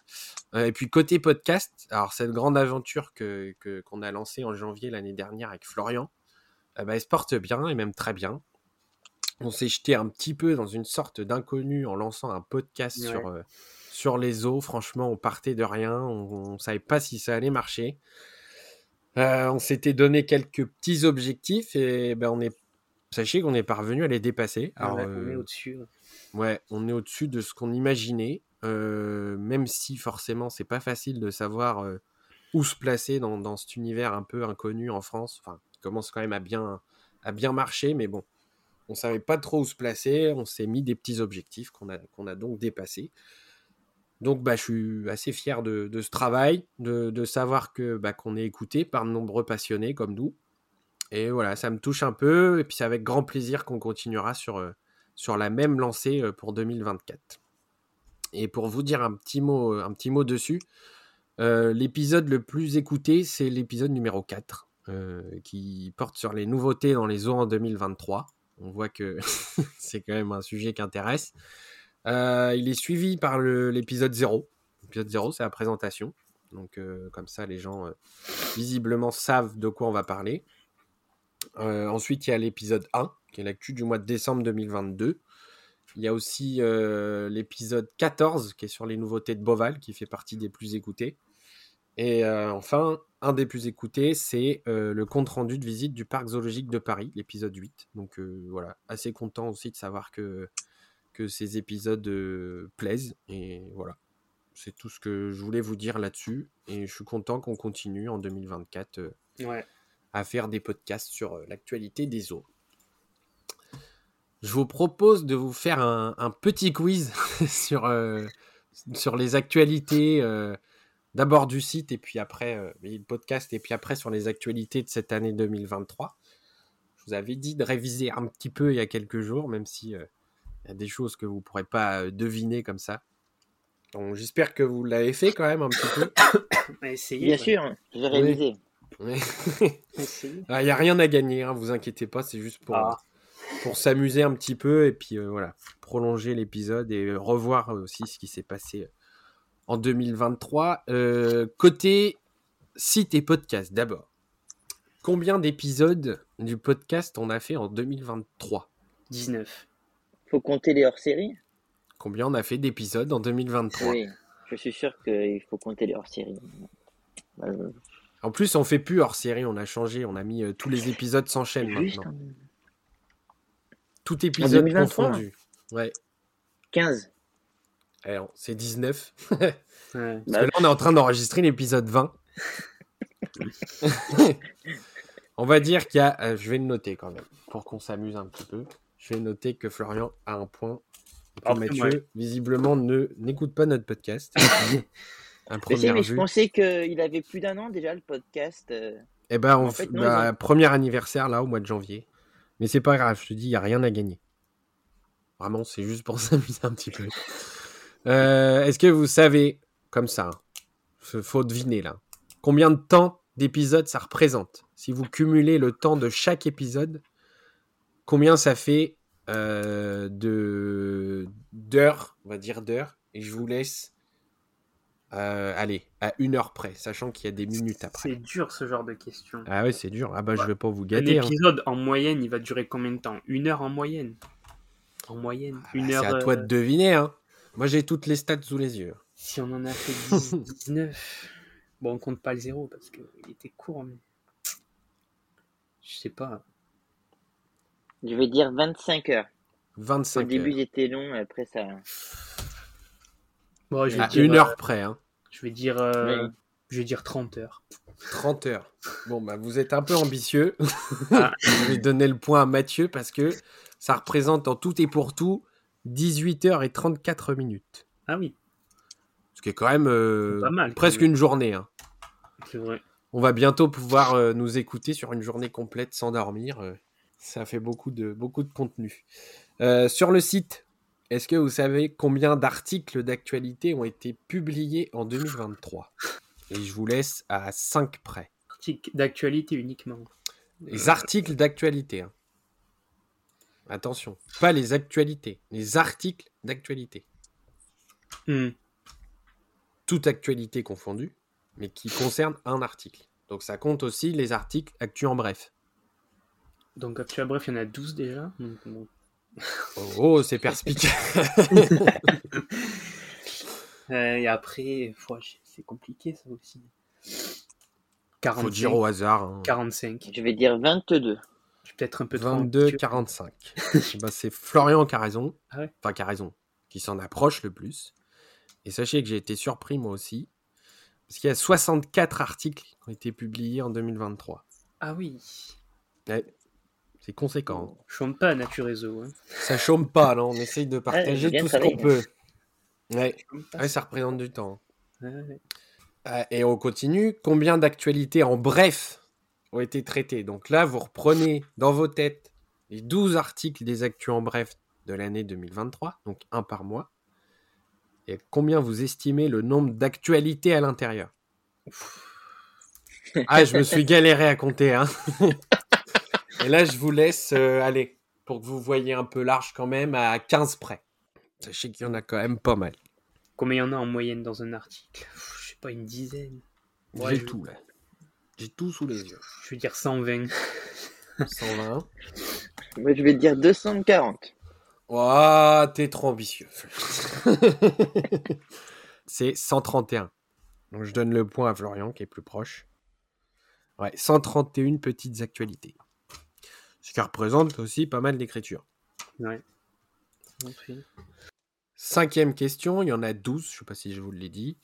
Euh, combien de séries d'articles sur un parc en particulier euh, sont sorties cette année? Vous savez, ces séries que qu'on sortait, euh, on prenait une semaine, on sortait un article par jour sur un parc en particulier. Là, tout de suite, j'en ai 4 en tête, mais il y en a peut-être 4 J'en ai 4 en tête. Bah, dis au hasard. Hein. Plus que ça. Ah, moi, j'aurais dit 3. 3 Tu sais que tu peux dire comme Florian. Hein Ah bah non, sinon on ne pourra pas départager. Bah, c'est pas grave, hein. Il a déjà pris la tête, hein. bah, oui, je pourra peut-être te rattraper sur les actualités après. Hein. Bon, je vais dire 4 parce que c'est ce que j'ai en tête. Je sais pas. 4. Et toi, Mathieu? 3. 3. Et ben c'est 4.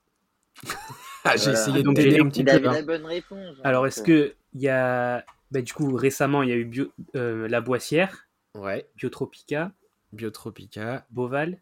Boval en milieu d'année. Et l'autre, il me semble que c'est Parc animalier d'Auvergne, mais je suis pas sûr. Non, c'est Cerza. Cerza. Ah, Ouais. Cerza, oui. Cerza. Il y a eu 5 articles sur euh, Boval, sur les nouveautés et tout ça, et sur tout ce qu'il y a eu cette année. 5 sur euh, Cerza aussi, qu'on a fait euh, en, en novembre, et 3 sur Biotropica et 3 sur euh, la Boissière du Doré. Voilà. Et je crois que c'est des choses qui ont intéressé pas mal de monde aussi, donc euh, on essaiera en fonction de, du contenu des actualités, s'il y a beaucoup de choses à dire, de, de refaire des, des petites séries comme ça sur, sur les actualités cette année. Prochaine question. Combien Florian a-t-il publié de fiches animaux? En Juste, euh, 2023. En 2023. Ah oui. Euh, Ah, bah, euh. Moi, j'ai le nombre 20, complet euh, sur l'année 2023.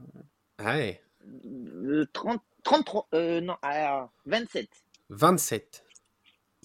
Euh, Et toi, Florian? Ah, et puis en plus, c'est toi qui les as écrites. Hein. Mais je sais même pas. J'ai le nombre complet, moi, depuis que j'ai repris les fiches, j'ai le nombre euh, total de. Enfin, j'ai le nombre total de fiches qu'il y a, de, de fiches animaux qu'il y a sur le site, mais Ok. que sur l'année 2023, euh, moi, je vais dire euh, 23. 23. Ouais. Ah, c'est dommage. On a plus? C'est 25. Du coup, je vous mets un point à tous les deux. mais je mets un point bonus. Allez, je vous mets un point à tous les deux, mais je vous mets un point bonus à celui qui me dit combien il y a eu de mammifères. Le plus proche. Bah, Mathieu, tu Juste sur l'année. hein. Ouais. Les a toutes lues. Euh, c'est euh, 16. Ouais. Bah, mammifères, c'est ce que je fais le plus en général, parce que bah, je vais dire euh, sur 25, combien de mammifères? Euh, 18. Eh ben, c'est 16 tout pile. Ah ouais, Oh Oh bravo, bravo. Tu te rapproches de Florian, c'est bien. Euh, alors, Florian, puisque tu le sais, Mhm. combien il y a de fiches animaux depuis la création du site? Attends, on va d'abord demander à Mathieu. Combien il y a de fiches animaux en tout? Tout confondu, reptiles, amphibiens, mammifères et oiseaux? De fiches pédagogiques, on les appelle maintenant euh, sur, euh, sur les animaux. 55 55. Alors, je- il y en a 100. Attends, parce que. T'avais j'en ai- dit que tu savais. Non, mais parce que j'ai sorti les derniers, mais je sais plus. Il y en a 116, 114 ou 116, un truc comme ça. Ah non, c'est plus. Ah ouais? Et oui, Non. bon, euh, tu vas te donner le point quand même, mais c'est 130. 130 Et ouais. Ah oui, je suis déjà. Ah ouais, bah tu vois. Ouais, tu vois, ça va vite. Hein. 130 espèces euh, présentées euh, en petites fiches pédagogiques sur le site, c'est énorme. hein. Euh, prochaine question. On arrive, euh, il y en a encore quelques-unes. Euh, on a ajouté des parcs à notre liste, euh, à notre liste des zoos en France cette année. Des petites fiches sur les. Alors, Est-ce que vous êtes capable de me donner déjà le nombre de fiches qu'on a ajoutées? En 2023, toujours. Hein. Euh, nombre de fiches zoos. 5. 5. Bah, Faut déjà, dire au hasard. hein. déjà, il y a les trois voleries, donc ça, c'est sûr. Et après, Ouais. peut-être. euh, je vais dire. euh, je vais dire 7. Reste encore Florian qui est plus proche, c'est 10. Ah oui, tant que ça. On a Ouais. présenté 10 parcs cette année en plus. Est-ce que pour un petit point en plus, vous pouvez m'en citer 3 chacun? La moitié, allez 5. Mathieu, je sais pas si tu vas y arriver. Parce que du coup, Florian, il sait, il voit les fiches, il voit les articles qui arrivent ouais, à la suite, il peut le voir. Toi, faut que tu ailles au pif. Ouais, il y avait. il y avait, C'est euh, des petits parcs. Bah, Il faut que tu saches que c'est des petits de- parcs. Il y avait les aigles de machin, le machin de machin, et machin de machin. Ouais. Par contre, pour les, les, les autres parcs plus générales, euh, je vois pas trop. Je me C'est- souviens bien des. beaucoup des, petits parcs. Mm. Bon, allez, je vous épargne cette question, elle est un peu tordue. Ouais. On a fait euh, 2023 la vallée des tortues, le Naturopark, le jardin zoologique tropical, le parc australien, que tu as fait, Mathieu, je crois. Oui, oui. Le parc euh, Argonne Découverte, le village des Tortues, qui est pas loin de chez Florian, le Rocher des Aigles, la Volerie des Aigles, la Volerie du Forêt et le Donjon des Aigles. Hmm. Voilà. Alors, question suivante. Euh, il en reste trois sur euh, le site. Et combien de zoos on a présenté depuis le début? 89. Ouais. Euh... Non, plus que ça. 100... 128. 128, je dis. il me semble qu'on a plus de 100. Je sais pas, je dirais 100. Je vais dire 110. C'est encore Florian. Oh. On est à 100 tout pile. Ah ouais?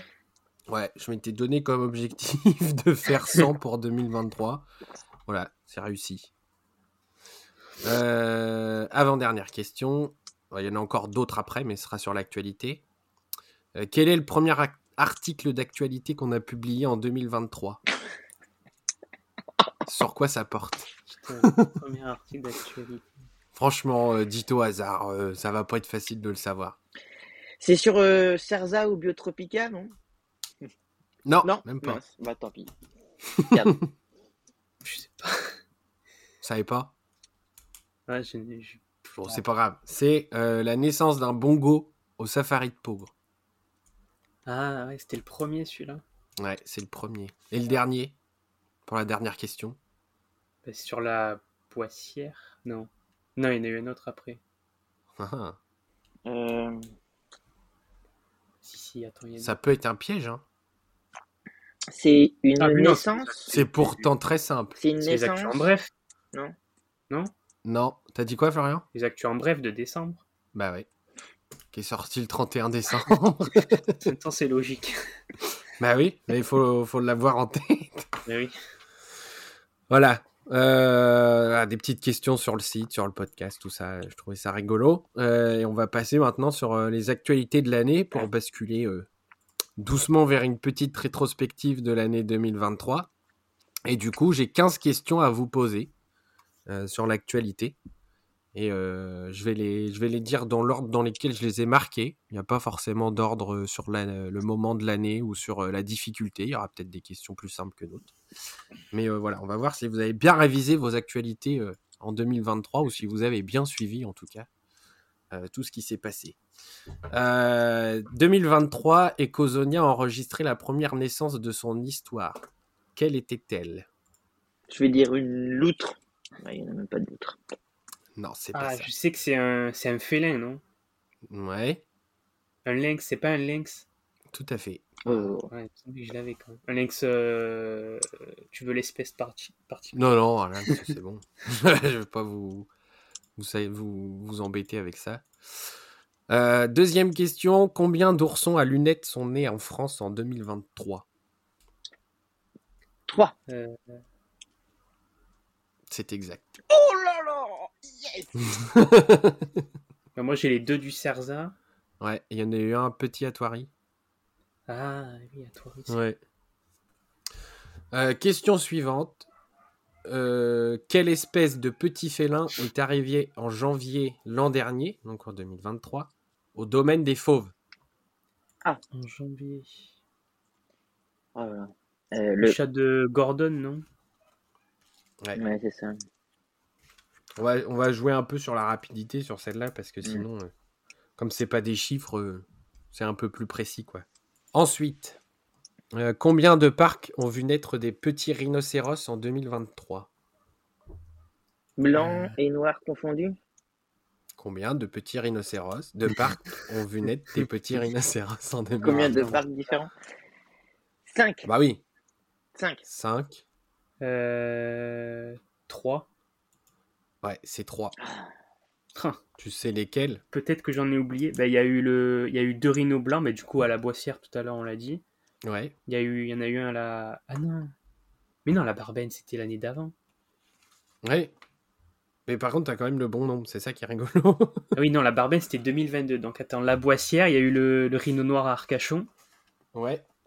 Et du coup, le troisième, je l'ai même pas. Ah bah, c'est un rhino blanc à Pogre. Ah oui. Mm. Ah oui, non, la Barbaine, c'était avant, c'était 2022. Le temps passe. Euh, question suivante. La réserve africaine de Sijan a enregistré une naissance exceptionnelle cette année d'une espèce qui ne s'était encore jamais reproduite en France. Est-ce que vous savez laquelle? C'est un oiseau euh, Non. Non, c'est pas un oiseau? Non, mammifère. C'est pas les talapouins, là, les petits singes Ouais, exact. Talapouin du Gabon. C'est un petit primate. Et vu la tête de Mathieu, il le connaît pas. Ah si, si, je connais, mais... Euh, c'était dans les, c'était écrit sur le site internet, dans les actualités? Ah oui, oui, oui, oui, tout à fait, oui, dans les actus en bref, en tout cas. Il fallait tout regarder. Hein. Ah, mais je, les ai toutes revues, mais. Euh. Il y a peut-être, alors, peut-être des questions. Euh, non, normalement, tout vient du site. Euh, alors, dans les nouveautés en 2023, on va aller au parc animalier d'Auvergne. il y a eu l'arrivée de guépards du Soudan, puis d'hippopotames pygmées aussi. Mais est-ce que vous savez quelle anecdote assez cocasse il est arrivé au parc en rapport avec ces guépards? Oui, c'est, c'est, ils sont trompés sur le sexe des guépards. ouais, exact. En fait, ce qui s'est passé, ils devaient accueillir une femelle et deux mâles. Ils ont accueilli la femelle qui a été placée dans son enclos euh, pour elle. Euh, et ils ont accueilli, euh, à la fin du mois de février, deux mâles qui s'appellent Arlo et Roy. Ce sont deux jeunes frères qui sont nés en 2021 et qui sont arrivés euh, en provenance d'un zoo en Irlande.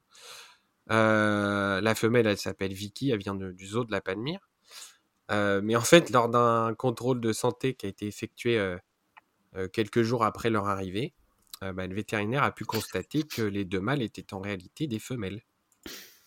Voilà, c'est une erreur d'identification qui, vient du zoo en Irlande. Mmh. Euh, là où sont nés les deux, les deux félins, c'est quelque chose qui peut arriver parce que les petits étaient âgés de seulement 4 semaines au moment de leur, euh, leur identification. Donc euh, voilà, le, le, parc animalier d'Auvergne avait informé évidemment le EP pour trouver deux bah, vrais mâles en fait, pour pouvoir faire la reproduction. Je sais pas ce que ça a donné encore, j'imagine que ça peut encore, enfin, ça, ça prend du temps.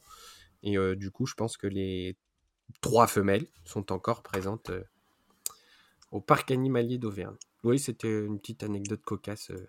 On en avait parlé dans l'épisode qu'on avait fait sur, euh, sur le parc animalier d'Auvergne. Tout à fait. Qui est l'épisode 10 qui est sorti en mai. Et ouais, je sais tout. Mais j'ai tout sous les yeux, c'est facile. Attention, question technique. Ah. Combien de petits comptait la dernière portée de coyotes qui sont nés en mars au parc animalier de Sainte-Croix? Oh, J'ai aucune idée. Euh, 7, 8. Combien tu dis? 7. Tu dis 7 J'en ai Toi, Florian? aucune idée, donc je vais dire au pif. je vais dire 3. Eh ben, c'est 6. Ah. Donc je vais donner le point à Mathieu. Ah, j'étais plus proche. Ouais. Par contre, tu es plus loin des points de Florian. Hein. On va pas se mentir. Il va falloir que tu répondes bon là parce qu'il reste pas beaucoup de questions. Hein. Euh, est-ce que vous pouvez me donner le nom exact du centre de soins créé par le zoo de Beauval? Le centre de soins pour la faune sauvage. Centre de soins. Bah, Françoise Delors Non, c'est pas tout à fait ça. centre de soins Beauval Nature, Françoise Delors. Non, c'est trop long. Ouais, c'est ça. Ah, non, c'est ça. c'est ça. Un petit noir rallonge, mais qui rend hommage à, la fondatrice du parc. Euh, quelle est la superficie de la nouvelle volière de Beauval? Deux hectares. hein 2 hectares 6. Ou 8, je sais plus, un truc comme ça. C'est pas tout à fait 3 hectares, c'est pas long. Non, j'en sais rien du ah, mais non, non, non, non. Non, non. Ah bah trop tard, ta réponse est enregistrée. Hein. Un hectare 6. Ta, ta réponse est enregistrée. Mathieu, t'as une chance de marquer un point facile. Ah, Moi j'aurais dit euh, moins, euh, moins d'un hectare. Ah, en plus il a dit la réponse, t'as pas écouté Bah oui, il l'a dit. Mais moi ah, j'aurais dit. Mais non. C'est 1 hectare 6. Mais oui, pas 2 hectares 6. Par contre, ce que je sais, c'est qu'elle a, elle a, elle a pris la, la, première place à la grande volière euh, hmm. du bioparc. Ça, ouais, tout à fait, ouais. Mais celle du bioparc, elle fait un hectare tout pile, je crois, c'est pour ça. Ouais, je crois que c'est. Ou approximativement un hectare. Ouais. Après, c'est pas du tout la même. Euh, Par contre, ils n'ont pas retiré de panneau à l'entrée à la plus grande volière d'Europe, hein, au bioparc. Non, bah non. Ah. Bon, après, tu sais, c'est pas. Euh, ouais. C'est un petit jeu. Bon. Les deux volières euh, valent le coup d'être visitées, en tout cas. Hmm. Euh, quel parc français a intégré le HASA cette année? L'Association européenne euh, des eaux et aquariums. C'est pas Planète Sauvage Non, ils y sont déjà. Ah, c'est Zoo d'Amnéville Non, c'était en 2022. J'ai pensé à Amnéville, mais c'était avant. Qui a... Là, il a intégré juste. Il a intégré. putain, attends. Ah, je sais plus. Je sais que quand tu vas le dire, je vais me dire ah oui. Mais oui, vous avez peut-être vu passer l'info, mais il faut s'en rappeler. Les gens de Park? Non. Euh. Pour votre info, il est situé à 30 minutes de Dijon. Le parc de l'Auxois Ouais. Ah oui. Ouais. Bien exact. Bien vu, bien vu. Un point pour Mathieu. Est-ce que vous voulez un petit rappel des points pour voir là où on en est? Parce qu'il reste euh, une, deux, trois, quatre questions. Les points. Quoi qu'il arrive, Mathieu, tu le rattraperas. Tu le rattraperas pas, sauf si on met plus d'un point par bonne réponse. Mathieu, tu comptes, 7. Euh, tu comptes euh, pour les questions du site et tout aussi ou juste ouais, ouais, ouais, ouais. depuis le. Ouais, ok. Ouais. Mathieu, t'es à 7 et Florian, t'es à 14. Donc, on va mettre les questions à deux points maintenant histoire de mettre un peu de piment pour les quatre dernières questions. Euh, si vous avez bien regardé les articles, quelle espèce présente dans les coulisses du parc depuis plusieurs années a été installée en présentation au public en 2023 à Biotropique Les râteaux nus Ouais. Yes, yes, yes Bravo Mathieu. J'allais dire les ratons crabiers, mais non. Et non. Trompé. Parce que ça fait pas plusieurs années qu'ils sont là. Eh oui. Je rajoute deux points à Mathieu. Bravo. Il va faire une remontada, là, tu vas Il faut que je fasse un sans Par contre... ah oui, là, faut que tu répondes vite à tout, là. Ouais. Attention, cette question concerne une actualité dont on vient de parler. je vais la dire vite parce que ça va aller vite. Il y a un hippopotame pygmée qui a traversé la France dernièrement. Savez-vous entre quel parc? Du zoo d'Asson à Bioparc. C'est l'inverse. C'est l'inverse. Oui, euh, oui, bon, vas-y, je te mets les points quand même. Il avait les parcs. Il avait, les deux. Ouais, il avait les parcs. T'es trompé de direction. Euh, la semaine, je l'ai vu quand je suis allé au bioparc. Euh, elle... Je l'ai même vu nager dans la piscine, donc j'étais très content. Qui l'a Ah ouais. Mm. Ah ouais c'est vrai, oui, c'est vrai. En plus, elle est dans, dans tes stories, ouais. Tout à fait. Deux questions. Celles-là, elles sont dures, mais en même temps.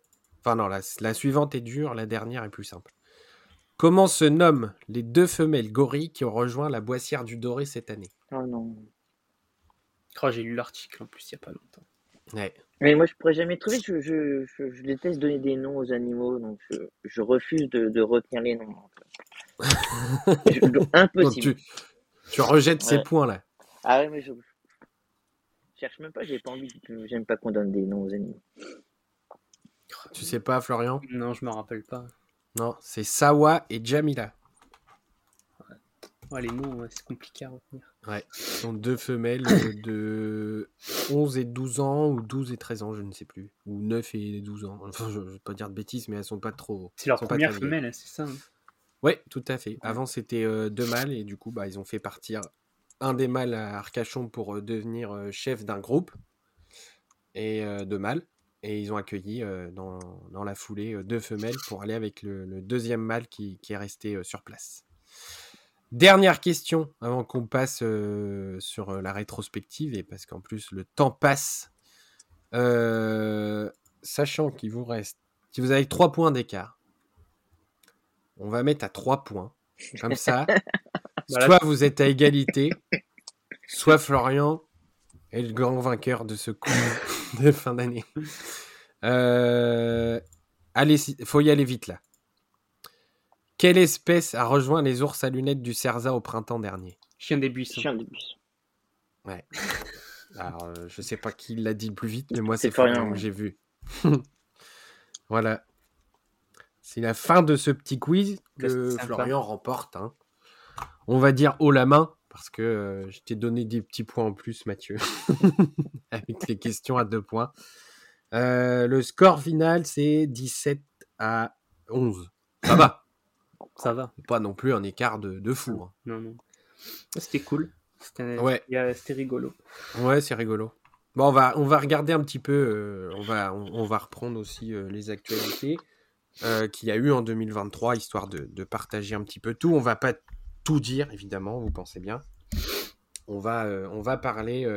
J'ai posé la question dans les stories Instagram dernièrement pour savoir ce que vous qui nous écoutez ou les personnes qui, nous suivent sur les réseaux sociaux ont retenu de cette année 2023.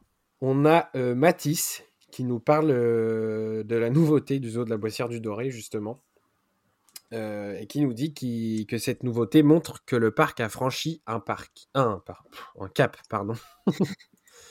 Donc cette nouveauté, c'est bien évidemment la terre sacrée des tigres, qui est probablement l'un des plus grands espaces jamais conçus pour des, en tout cas en Europe, pour des tigres de Sumatra. Le parc des félins a des grands espaces. Euh, je ne sais pas s'ils font, euh, s'ils font cette dimension-là. On est sur pratiquement 3 hectares. Mm. Quand même assez intéressant. Et euh, il y a en plus derrière un. Alors je pense que c'est compris dans les 3 hectares. Un espace de 2000 mètres carrés pour la, femelle, la femelle âgée. Ou 4000 mètres carrés. La femelle âgée de, du zoo de la Boissière du Doré qui passe sa retraite loin, de, loin des visiteurs, ce qui est assez intéressant. Euh, et qui bénéficie d'un parc euh, pratiquement dix fois plus grand, je crois, que ce qu'elle avait auparavant. Donc même elle, elle est bien logée. Mais l'ouverture, elle a lieu en 2024 de la du territoire. Non, les Tigres, c'était 2023. Elle est déjà ouverte C'est eh ouvert. Oui. Euh, mois de juin, juin, juillet, je bah, Au début, ça a ouvert, mais il n'y avait pas encore les tigres visibles. Oui, ils ont laissé l'accès aux visiteurs pour qu'ils puissent suivre le chantier, ouais. C'est que plus tard, après que les tigres étaient visibles. Euh.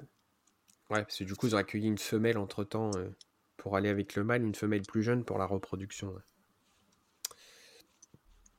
Euh, on a Matt Briseville qui nous parle des petites otaries de Californie aux eaux d'Amiens. Vous vous souvenez de cette naissance, ces deux naissances importantes qui ont eu lieu à quelques semaines d'écart? Il y a deux petites otaries de Californie qui sont nées aux eaux d'Amiens en 2023 euh, et on a eu d'autres. On peut parler des autres naissances parce qu'il y en a eu quelques-unes euh, d'Otari en il y en a eu l'année dernière. Ouais, qu'on a eu deux aussi. Otari de Patagonie. Ouais. Et Il y a une naissance au parc zoologique de Paris. Otari ouais, à Crinière ou il me semble. Je sais plus, tiens. Oui, je crois, ouais. S'ils ont deux espèces à. Oui, et puis euh, au parc zoologique de Paris. Ils sont dans le même, dans, dans le même bassin, donc c'est terrible parce que c'est difficile à reconnaître. oui, c'est Otari à Crinière. Il y a eu Amnéville aussi, non Qu'il y en a eu une. Et ouais, une, petite Otari de Californie aux eaux d'Amnéville aussi, mm. ouais. Ouais, donc euh, niveau Otari 2023. Ouais, ça a bien relancé, euh, ça a bien relancé tout ça. Hein. On a euh, Ambre qui suit de près le podcast parce qu'on a déjà lu euh, ses messages. Euh, et elle n'est pas la seule. Parce que on a aussi. On a Ambre, on a Orlan, qu'on connaît bien, Florian et moi. Ah Orlan Photo Nature. On a aussi Louis Barbotin, qui nous parle tous les trois des cinq naissances de girafons au bioparc de Douai-la-Fontaine. Ah on en a un petit peu parlé tout à l'heure, mais c'est vrai que c'est euh, un fait exceptionnel euh, parce que les, cinq petits sont nés à vraiment euh, deux mois d'écart, c'est ça? Ça s'est enchaîné ouais, en deux mois, cinq naissances. Ouais. Ouais. Et toi, Mathieu, t'en as vu? Oui, j'ai vu le, tout premier. Le tout premier, ouais. Mmh. Qui venait de naître quand t'es arrivé, je crois. oui, c'est ça. Je crois qu'il avait 15 jours. Un truc comme ça, ouais. Ils sont tellement grands déjà quand ils naissent que c'est difficile de voir que c'est un bébé en fait. Oui, et en plus, euh, on voit même euh, là entre le premier et le dernier qu'on quand même que deux mois d'écart, c'est pas beaucoup. Hein. Euh, il y a déjà une belle différence de taille. Hein. Mm. on peut, on peut suivre comme les Dalton. c'est trop mignon. Ouais, c'est trop mignon. les plus, photos, ils sont vachement proches des zèbres. Ouais, tu vois les interactions avec les zèbres et tout, c'est trop mignon. Ouais. Cette crèche là de Crèche de, crèche de girafon. c'est vrai, c'est mignon. Ouais. Je pense que là, c'est oui, c'est fini. Il n'y a plus de, il y a plus de femelles gestantes. Ouais, du coup, c'est un lien avec euh, l'arrivée d'un mâle il y a un an et demi, je crois, un an et demi ou presque deux ans, hmm. euh, d'un nouveau mâle reproducteur et le, le programme d'élevage a autorisé le bioparc à relancer la reproduction. Euh, il a bien fait parce que ça a bien marché. On va rester au bioparc parce qu'il y a eu une autre naissance exceptionnelle et c'est Augustin qui nous en parle. C'est la naissance d'un okapi. Il dit aussi que c'est un peu subjectif parce que c'est un parc de sa région. Mais on prend parce que euh, les, naissances euh, d'okapi sont extrêmement rares. C'était en 2023 la naissance. Ouais, en avril. Eh ben, il était déjà très très grand quand je l'ai vu. Hein. Bah, tu y es allé. Euh, bah, comme les girafons, ça grandit vite. Hein. Regarde euh, celui d'Arcachon que tu as vu euh, même encore plus grand, je crois. Hein, oui, c'est vrai. Oui, c'est vrai. Ouais. Et qui n'était pas vieux non plus. Ça grandit très très vite. Ce celui parle... d'Arcachon, il a un an et demi, je crois. On parle beaucoup des girafes à Douai ou de l'Ocapi, mais il y a eu aussi les six gazelles de mort quand même. Oui, c'est vrai. On peut en parler, ouais. Mm. Puis il y a eu quelques naissances il n'y a pas eu des damans des rochers? Si, ah, au bioparc, si, si, je, les ai vus, ils sont tout mignons. Il y a eu deux petites lionnes, mais je crois qu'elles sont nées en fin d'année dernière. Du coup, elles ont passé. Euh... Enfin, les gens les ont plus vues euh, cette année, quoi. le bioparc a fait une bonne réussite. Euh, c'est pas tout. Les varis aussi. Les varis. Eh un vari roux, un vari euh, noir et blanc, qui sont des naissances que le parc attendait depuis longtemps. Et, et ouais, c'est une, une, très très bonne nouvelle aussi. Donc, belle réussite cette année du côté du bioparc sur, sur les naissances. Mm. Euh, on va pas rentrer dans les détails hein, parce que bon, bah, vous pouvez retrouver tout ça évidemment sur le site. Hein. C'est pas comme si on le disait à chaque fois. Mais ouais, c'est pour histoire de faire une petite rétrospective sans forcément rentrer dans les détails. on a plusieurs personnes, je crois qu'ils sont deux. là, bah, j'ai pas le prénom, mais on a par contre euh, Zoophotographie, donc qui nous suit aussi assez régulièrement, et une autre personne qui nous parle euh, de la grande volière sud-américaine de Beauval. Évidemment, il fallait s'en douter que ça allait faire partie euh, des, nouveautés, ou en tout cas des actualités les plus marquantes de l'année. cette volière qui est considérée comme la plus grande d'Europe, comme tu le disais Mathieu tout à l'heure, et qui dépasse celle du bioparc, même si ce n'est pas une compétition. Euh, c'est une volière que j'ai découvert euh, le jour de son inauguration, euh, qui avait été un petit peu, pas décriée, mais il y avait eu quelques petites critiques au début. Mais parce que personnellement, je pense qu'elle a ouvert un peu tôt par rapport à l'installation de la végétation puis des, et des oiseaux. Et encore, ils ont quand même retardé l'ouverture. Elle devrait ouvrir encore plus tôt à la base.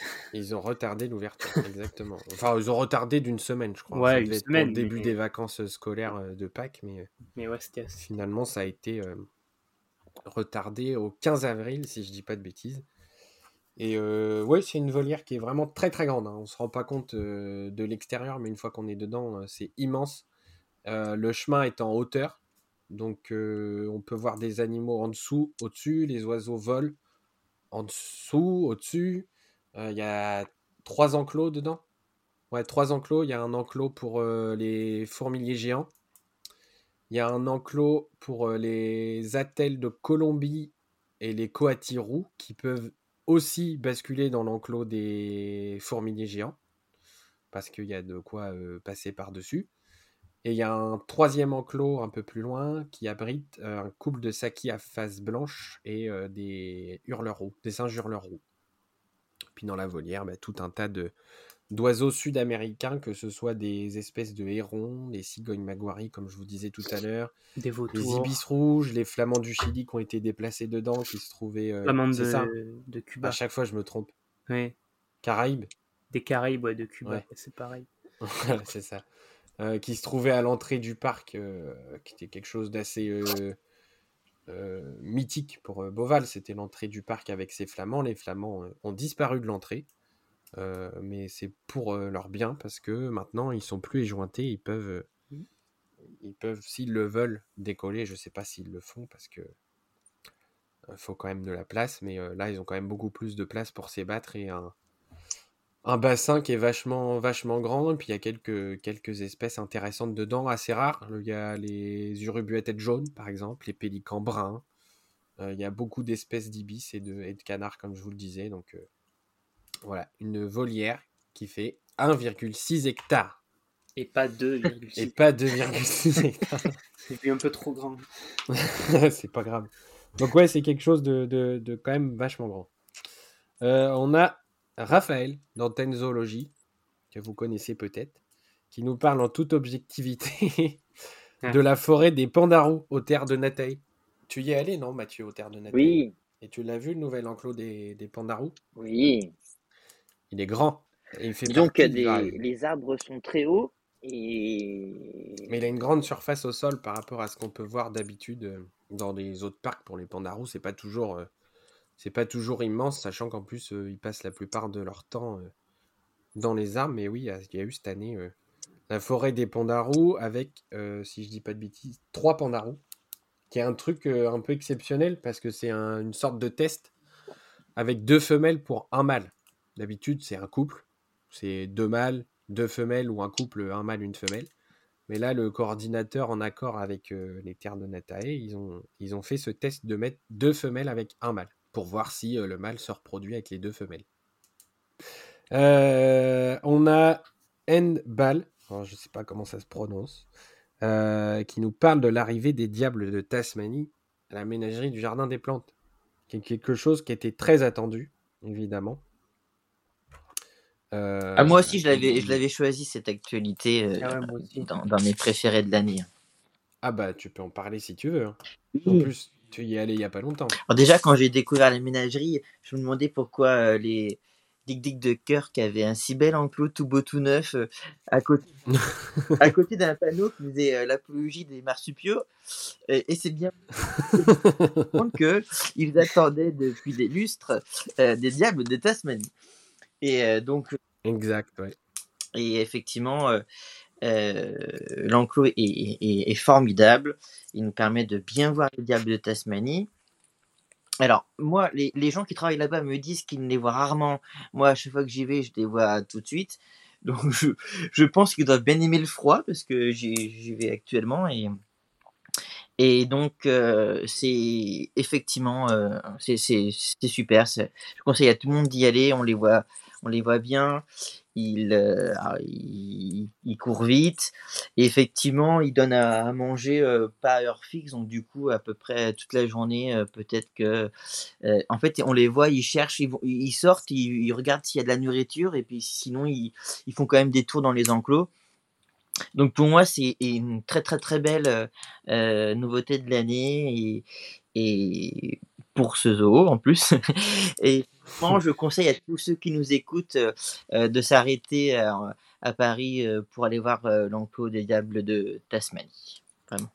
Ouais, et en plus, c'est quelque chose qui était vraiment très attendu parce qu'ils ils étaient censés arriver en 2020 à la base. Et ils sont arrivés qu'en 2023. Alors, pour plein de raisons, il y a notamment cette chose dont on se serait bien passé et qui a marqué un petit peu tout le monde, à savoir la pandémie du Covid. Mais euh, voilà, maintenant, euh, euh, la ménagerie présente ses, diables de Tasmanie et c'est une, bonne nouvelle. Et comme je vous l'ai dit tout à l'heure, parce qu'on en a parlé avec la naissance de petits à Copenhague, Beauval a aussi accueilli des diables de Tasmanie. Alors, à différence près, c'est que Beauval en présentait déjà. il n'en restait qu'un sur les deux qui étaient là à l'origine. Et ils ont accueilli trois, trois mâles supplémentaires. Donc voilà, ça fait un petit groupe un petit groupe de quatre euh, diables de Tasmanie à Beauval aussi, c'est assez sympathique. Mathis Noam qui nous parle des naissances des Lamentins à Beauval. Donc oui, on en a parlé aussi tout à l'heure, il y en a eu quelques-unes. On va terminer sur ces messages par euh, Kevin qui nous parle de la naissance du bongo aux eaux de Mulhouse, qui je crois est une naissance, euh, est la première pour le parc chez cette espèce. Et on a eu quelques naissances de bongo aussi euh, dans l'année euh, travers, euh, à travers Pogre notamment. On a eu trois, je crois. Et du coup. Je sais pas si cet auditeur a vu en personne le bongo, parce qu'à mon époque, où ils étaient au tout début, au tout début de, du chantier d'Horizon africain, en fait, ils avaient fermé la partie du parc où il y avait les calaos terrestres et les bongos. Donc je pense pas qu'on puisse les voir actuellement et qu'on les voit depuis deux ans non plus. Donc vivement qu'on puisse les voir. Je crois qu'ils ont mis, ils ont laissé visible la femelle avec son petit. Mais parce que c'est vraiment. Tout... Je vais pas m'avancer parce que toi tu y es allé, mais moi je le connais pas, donc c'est probable que les bongos soient pas visibles. Peut-être, mais ce sera bientôt le cas parce que avec comment on en parlera tout à l'heure, peut-être très vite fait, mais dans les nouveautés de cette année, il y a effectivement Horizon Afrique dont les travaux ont bien démarré et devraient se terminer pour cette année. bon, écoutez, moi je pense qu'on a, fait un bon petit tour. Je sais pas ce qu'on peut rajouter. Est-ce que vous avez... Bon, si vous deviez choisir une naissance marquante cette année, ce serait laquelle? Une naissance. Euh, une naissance. c'est dur, mais allez, choisis une naissance. C'est trop dur d'en choisir qu'une. Ouais, parce qu'il y en a beaucoup de très intéressants. Moi, pour ma part, je pense que je choisirais le, petit Okapi au bioparc, qui était tellement attendu. C'est vrai. C'est vrai, c'est vrai. Toi, Mathieu? Moi, ce serait euh, le Propité couronné et le, l'angure de François à la citadelle de, de Besançon. Oui, c'est vrai. Tu les as vus? Euh, bah, je suis allé, n'étaient pas si petits que ça, mais j'ai dû les voir. Ah oui, oui. Oui, tu n'as pas pu faire la différence. Voilà, non, ils, étaient déjà grands.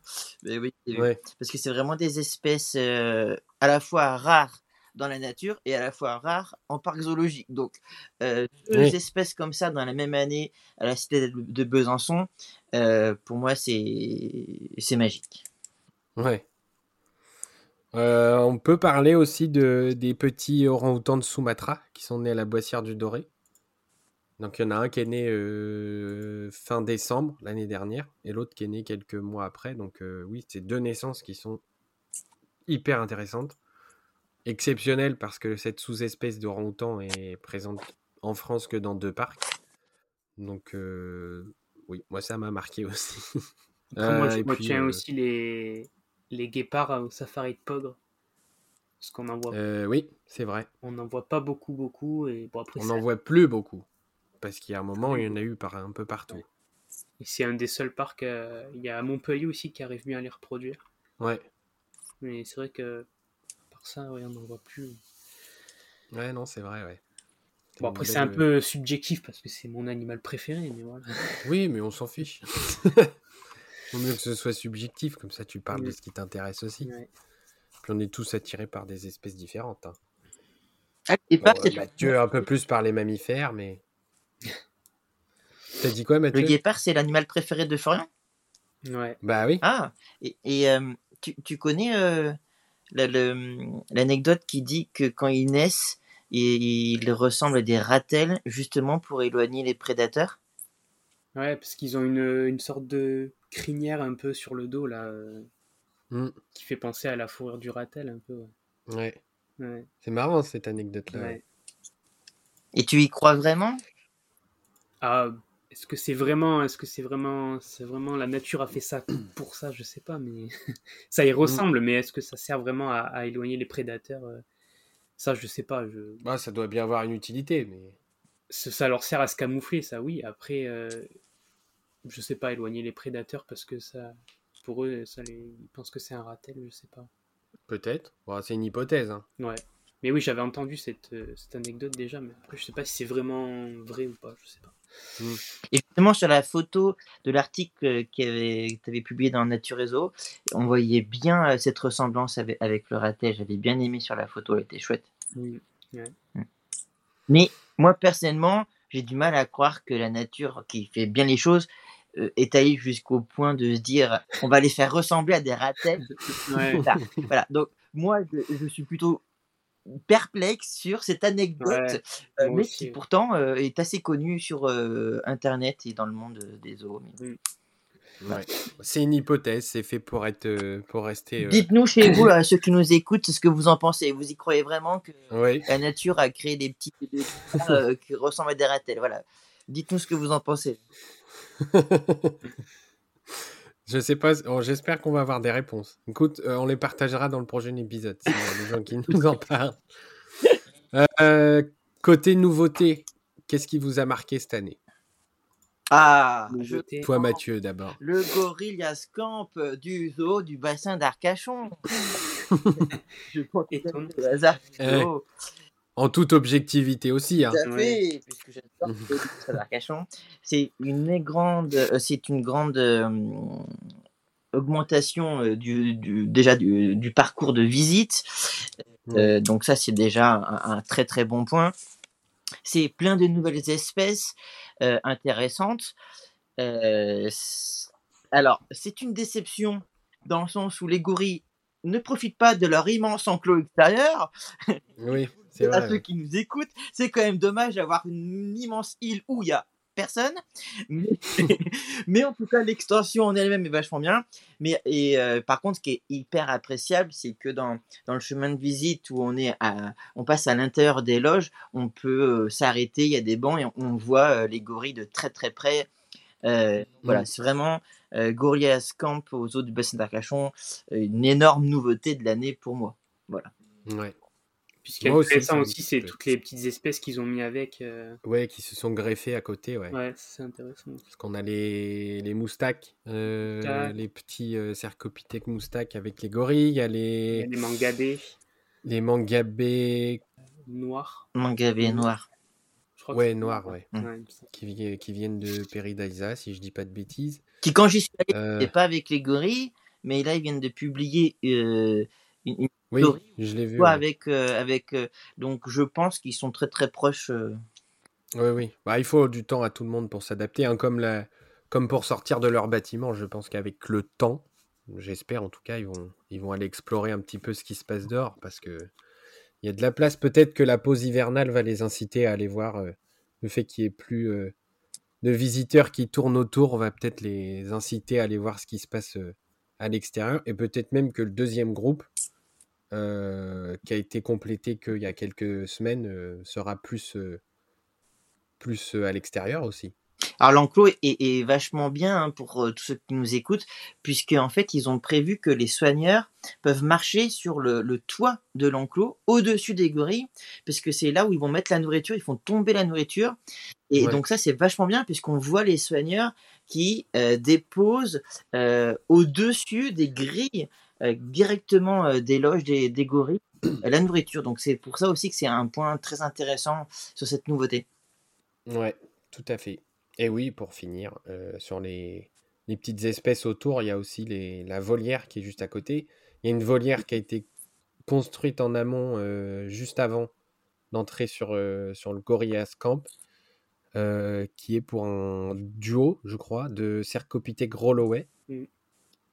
Mm. Il y, a, il y a une volière pour quelques espèces d'oiseaux. Il y a des grilles du Gabon dedans. Il, y a, il doit y avoir un héron Goliath.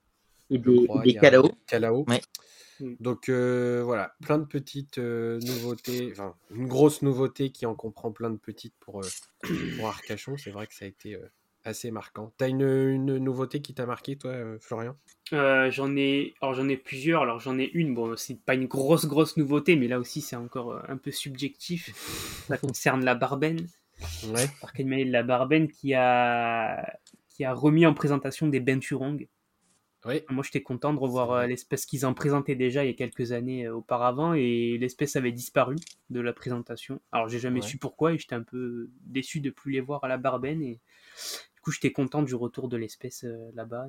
En plus, c'est la petite cohabitation avec les loutres qu'on voit pas ailleurs, il me semble, en France.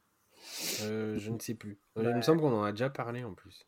Ouais, on en avait parlé. Mais je, je me rappelle plus de ce qu'on en avait conclu. Ouais. Je sais plus.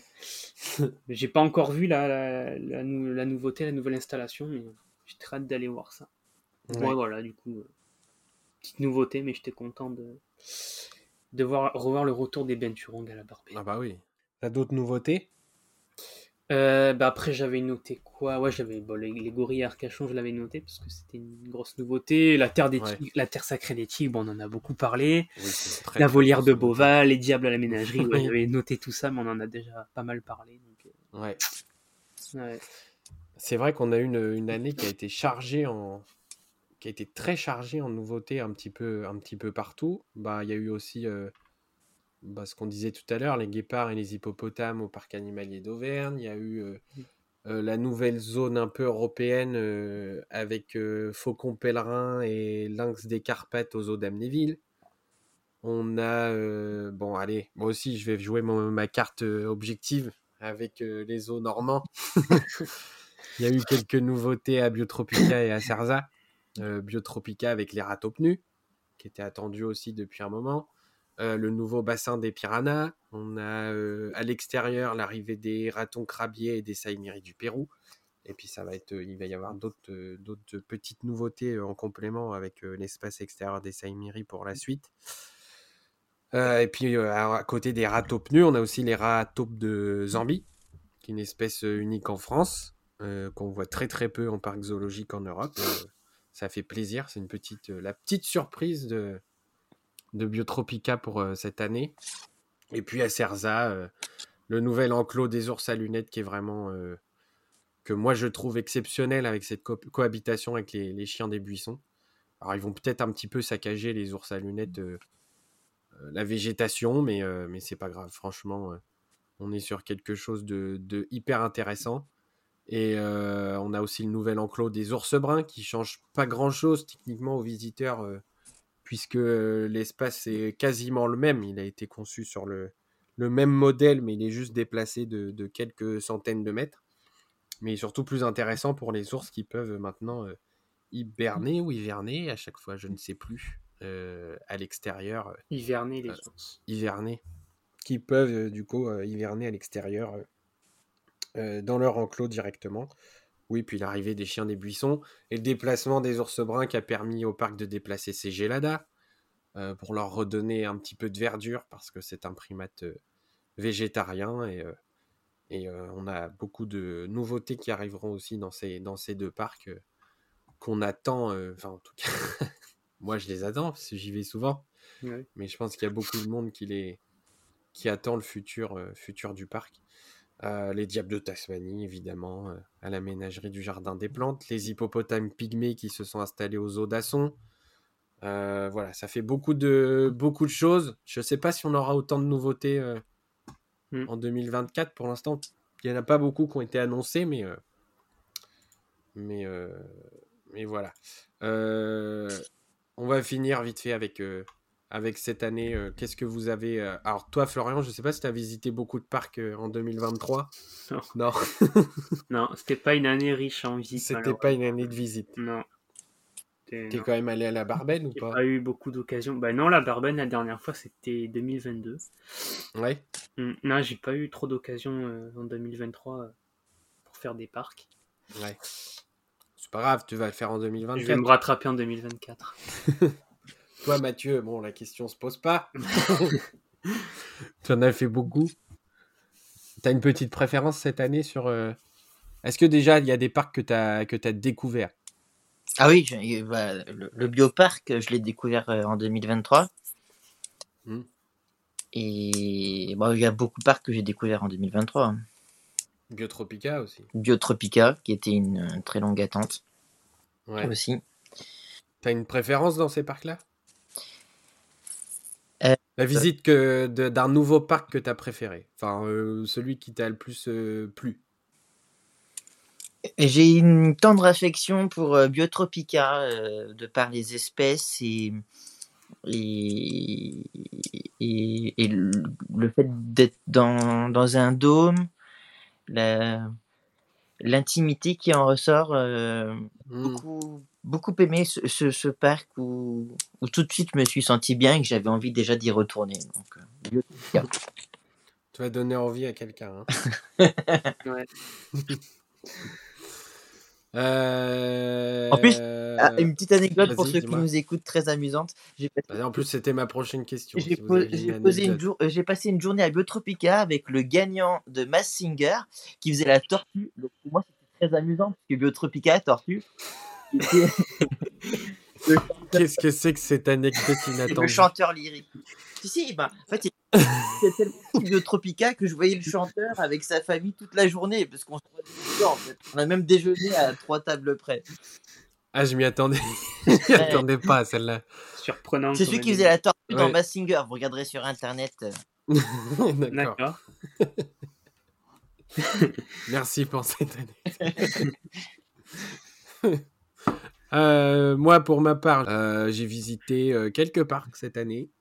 J'ai fait Biotropica deux fois, Cerza, Boval. on est retourné à Amnéville. On est allé à Zodyssée, à Mervan.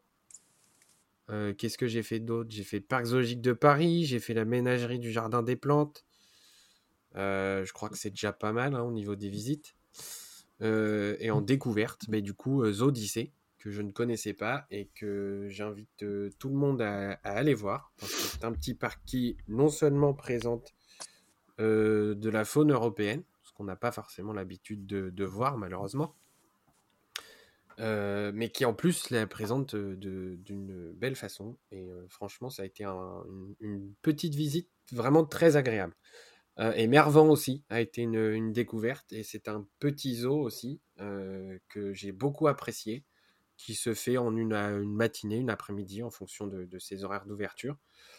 Et vous aurez peut-être la chance, et euh, je vous invite à suivre les, animations pédagogiques qui sont organisées là-bas tout au long de la journée. Vous aurez peut-être la chance de voir les lynx ibériques qui, sont bah, exceptionnels en France, mais aussi en Europe parce que les, ce sont les deux seuls lynx ibériques que vous pourrez voir en dehors de, de l'Espagne et de, du Portugal. Hmm. Euh, après, les autres parcs, bah, Cerza, vous connaissez mon avis dessus. Euh, Beauval, on a pu découvrir euh, la grande volière et toutes les nouveautés à l'intérieur du parc. Et puis aussi l'hôtel. J'ai pu découvrir l'hôtel et y dormir. le nouvel hôtel, les rivages de Beauval.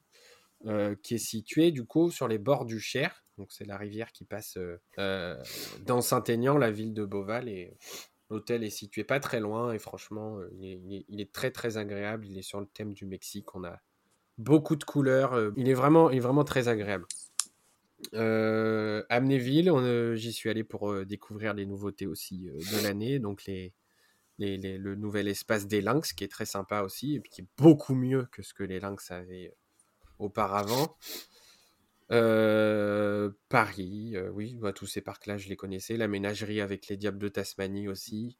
Donc euh, voilà, plein de, plein, de, plein de petites visites. Pas autant qu'en 2022. Je pense que j'en ai fait beaucoup plus en 2022. J'avais fait beaucoup de découvertes aussi en 2022, mais cette année, un petit peu moins.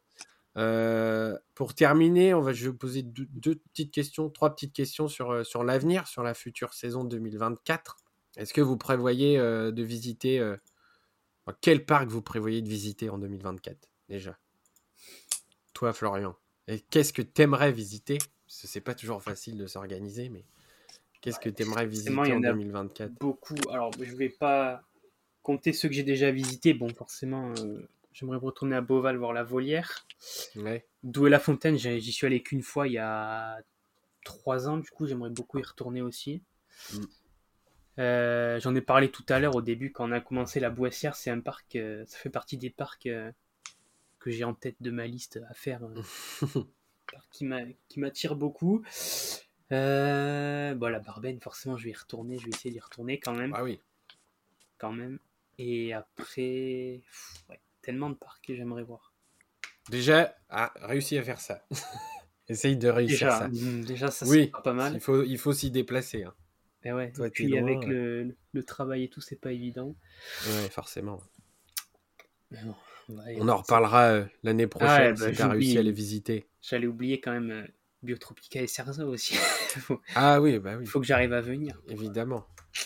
On ira ensemble. ouais. Et toi, Mathieu? Moi, c'est le Cerza, ma priorité pour 2024. Euh, oh, me dites pas que c'est moi qui vous ai donné envie d'y aller quand même. Bah, un peu.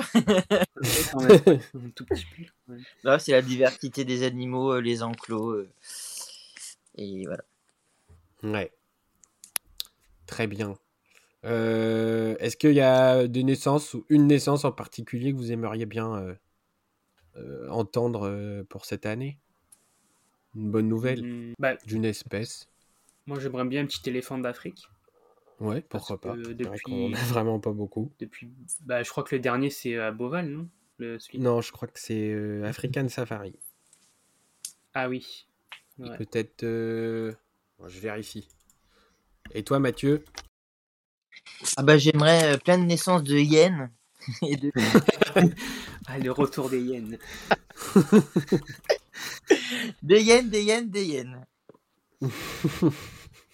ouais le dernier petit éléphant, c'est 2017 à African Safari. Ouais. Et en plus, c'est une femelle. Donc oui, pourquoi pas un petit éléphant? Pourquoi pas plein de hyènes? Des hyènes tachetées, des hyènes rayées. Et puis, euh, oui, moi aussi, j'aimerais bien un petit éléphant. Pourquoi pas Ça fait longtemps.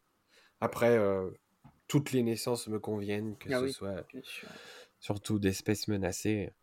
Toutes les bonnes nouvelles sont bonnes à prendre. Et il y a une nouveauté que vous nouveauté qu'on connaît que vous attendez en particulier? Ah, Les Panthères de l'amour à la Boissière. Moi j'ai hâte de voir euh, ce qu'ils vont faire l'espace et tout. C'est vrai, ouais. Ouais. Et toi, Mathieu? Hmm. Tu sais pas? Non. Même pas Mulhouse? Ah bah oui, bah oui, évidemment, euh, euh Afrique, euh, j'attends ça depuis je, regarde tout le temps sur internet quand est-ce que ça ouvre. Ouais. Effectivement. Ouais. Oui, c'est prévu pour cette année, ça c'est vrai. Normalement, c'est prévu pour cette année. Peut-être. Euh, Normalement, ouais, mais bon. Moi, je mise peut-être plus sur l'été que le printemps, mais bon. Ouais, c'est sûr. On va croiser les doigts. Moi, j'attends euh, la nouvelle, le nouvel enclos des girafes aux eaux de la flèche. Ah ouais la future plaine euh, qui sera euh, quand même beaucoup plus intéressante que ce petit enclos ah ouais, ça j'ai hâte de voir aussi. dans lequel elles sont pour l'instant. Donc ouais, j'ai hâte de, de, voir ça et j'espère que je pourrai aller jeter un œil aussi mmh. cette année. Bon bah je pense qu'on a fait un, un, grand tour de des actualités du mois de, de pas du tout, oui du mois de décembre dans un premier temps et puis des actualités de de 2023, de tout ce qui s'est passé, de cette petite rétrospective. Vous avez des choses à ajouter ou c'est bon? Oh, on, a fait, on a fait le tour. Hein. Oui, je pense qu'on a fait on le tour. on a peut-être oublié deux, trois trucs, mais franchement, forcément, mais bon, on a quand même... pas infaillible. Je voudrais juste euh, passer un petit coup de chapeau aux Terres de Nathalie qui, qui ont lancé euh, euh, les Nocturnes, et je, trouve que c'est un super truc, et, mm. mais qui ont eu un, problème avec la tempête qu'ils ont dû affronter, et c'est aussi un zoo que j'ai découvert cette année. Euh, j'ai même rencontré le directeur, etc. Euh, donc un petit, un petit coup de chapeau au Terre du. Il faut le, faut soutenir si vous êtes dans la région, passez les voir. Euh, il est, c'est un zoo qui, qui, qui a beaucoup d'avenir. Il faut le, il faut le soutenir. Donc chapeau à eux. Oui, c'est vrai. Et on espère aller leur faire un petit coucou aussi en 2024, pourquoi pas, pour aller découvrir. Parce que moi, je, la dernière fois que je suis allé dans ce parc, c'était en 2018. C'était encore le zoo de Ponscorf et j'en garde un, un souvenir assez, assez triste. Bah, là, ça mérite d'y aller maintenant. Oui, j'en doute pas. Donc voilà, c'est la fin de c'est la fin de cet épisode. Bah, merci à vous de l'avoir suivi, euh, merci de, l'avoir suivi jusqu'au bout. Merci Mathieu de nous avoir accompagnés euh, une nouvelle fois. C'est un vrai plaisir de, de t'accueillir dans notre émission et de partager avec toi euh, notre passion commune. J'espère que tu reviendras quand même. Plaisir partagé, ben avec plaisir. Si vous voulez de, nouvelles anecdotes de mes reportages. On pourra peut-être faire des comptes rendus de visite avec toi, remarque. Ouais. Pourquoi pas On pourrait t'écouter pendant des heures nous parler de d'une visite que tu as fait. Sachant qu'en plus, on en a fait euh, que deux ou trois, je crois, des, des podcasts visites et je pense que ça peut, ça peut intéresser pas mal de monde. Ouais, on en a que deux. Puis ça a plu apparemment. Euh, de quoi? Ça a plu apparemment. Ouais, ça a plu, ouais. Donc euh, oui, ce sera avec plaisir si on, si on fait ça. On en, on en rediscute. Promis, en 2024, euh, on ira visiter toute la France ensemble. Euh, comme d'habitude, ben, on vous invite à vous abonner à notre podcast sur votre plateforme favorite, sur euh, Deezer, Spotify, Google Podcast, Apple Podcast, etc. Euh, si notre émission vous plaît, pensez à, la partager autour de vous, mais aussi à la noter sur l'application que vous utilisez. Il n'y a rien de mieux pour nous aider à faire connaître notre contenu. Voilà, et on vous invite aussi à nous rejoindre, à nous suivre sur nos réseaux sociaux. Donc on est présent euh, principalement sur Facebook et Instagram et un petit peu aussi sur, euh, sur Twitter. Et vous pouvez également rejoindre euh, nos groupes sur Facebook. On a, on a trois groupes du coup maintenant. Ouais. Voilà. Que vous pouvez, n'hésitez pas surtout à nous rejoindre pour échanger avec nous et d'autres passionnés sur les eaux et les animaux. Tout à fait.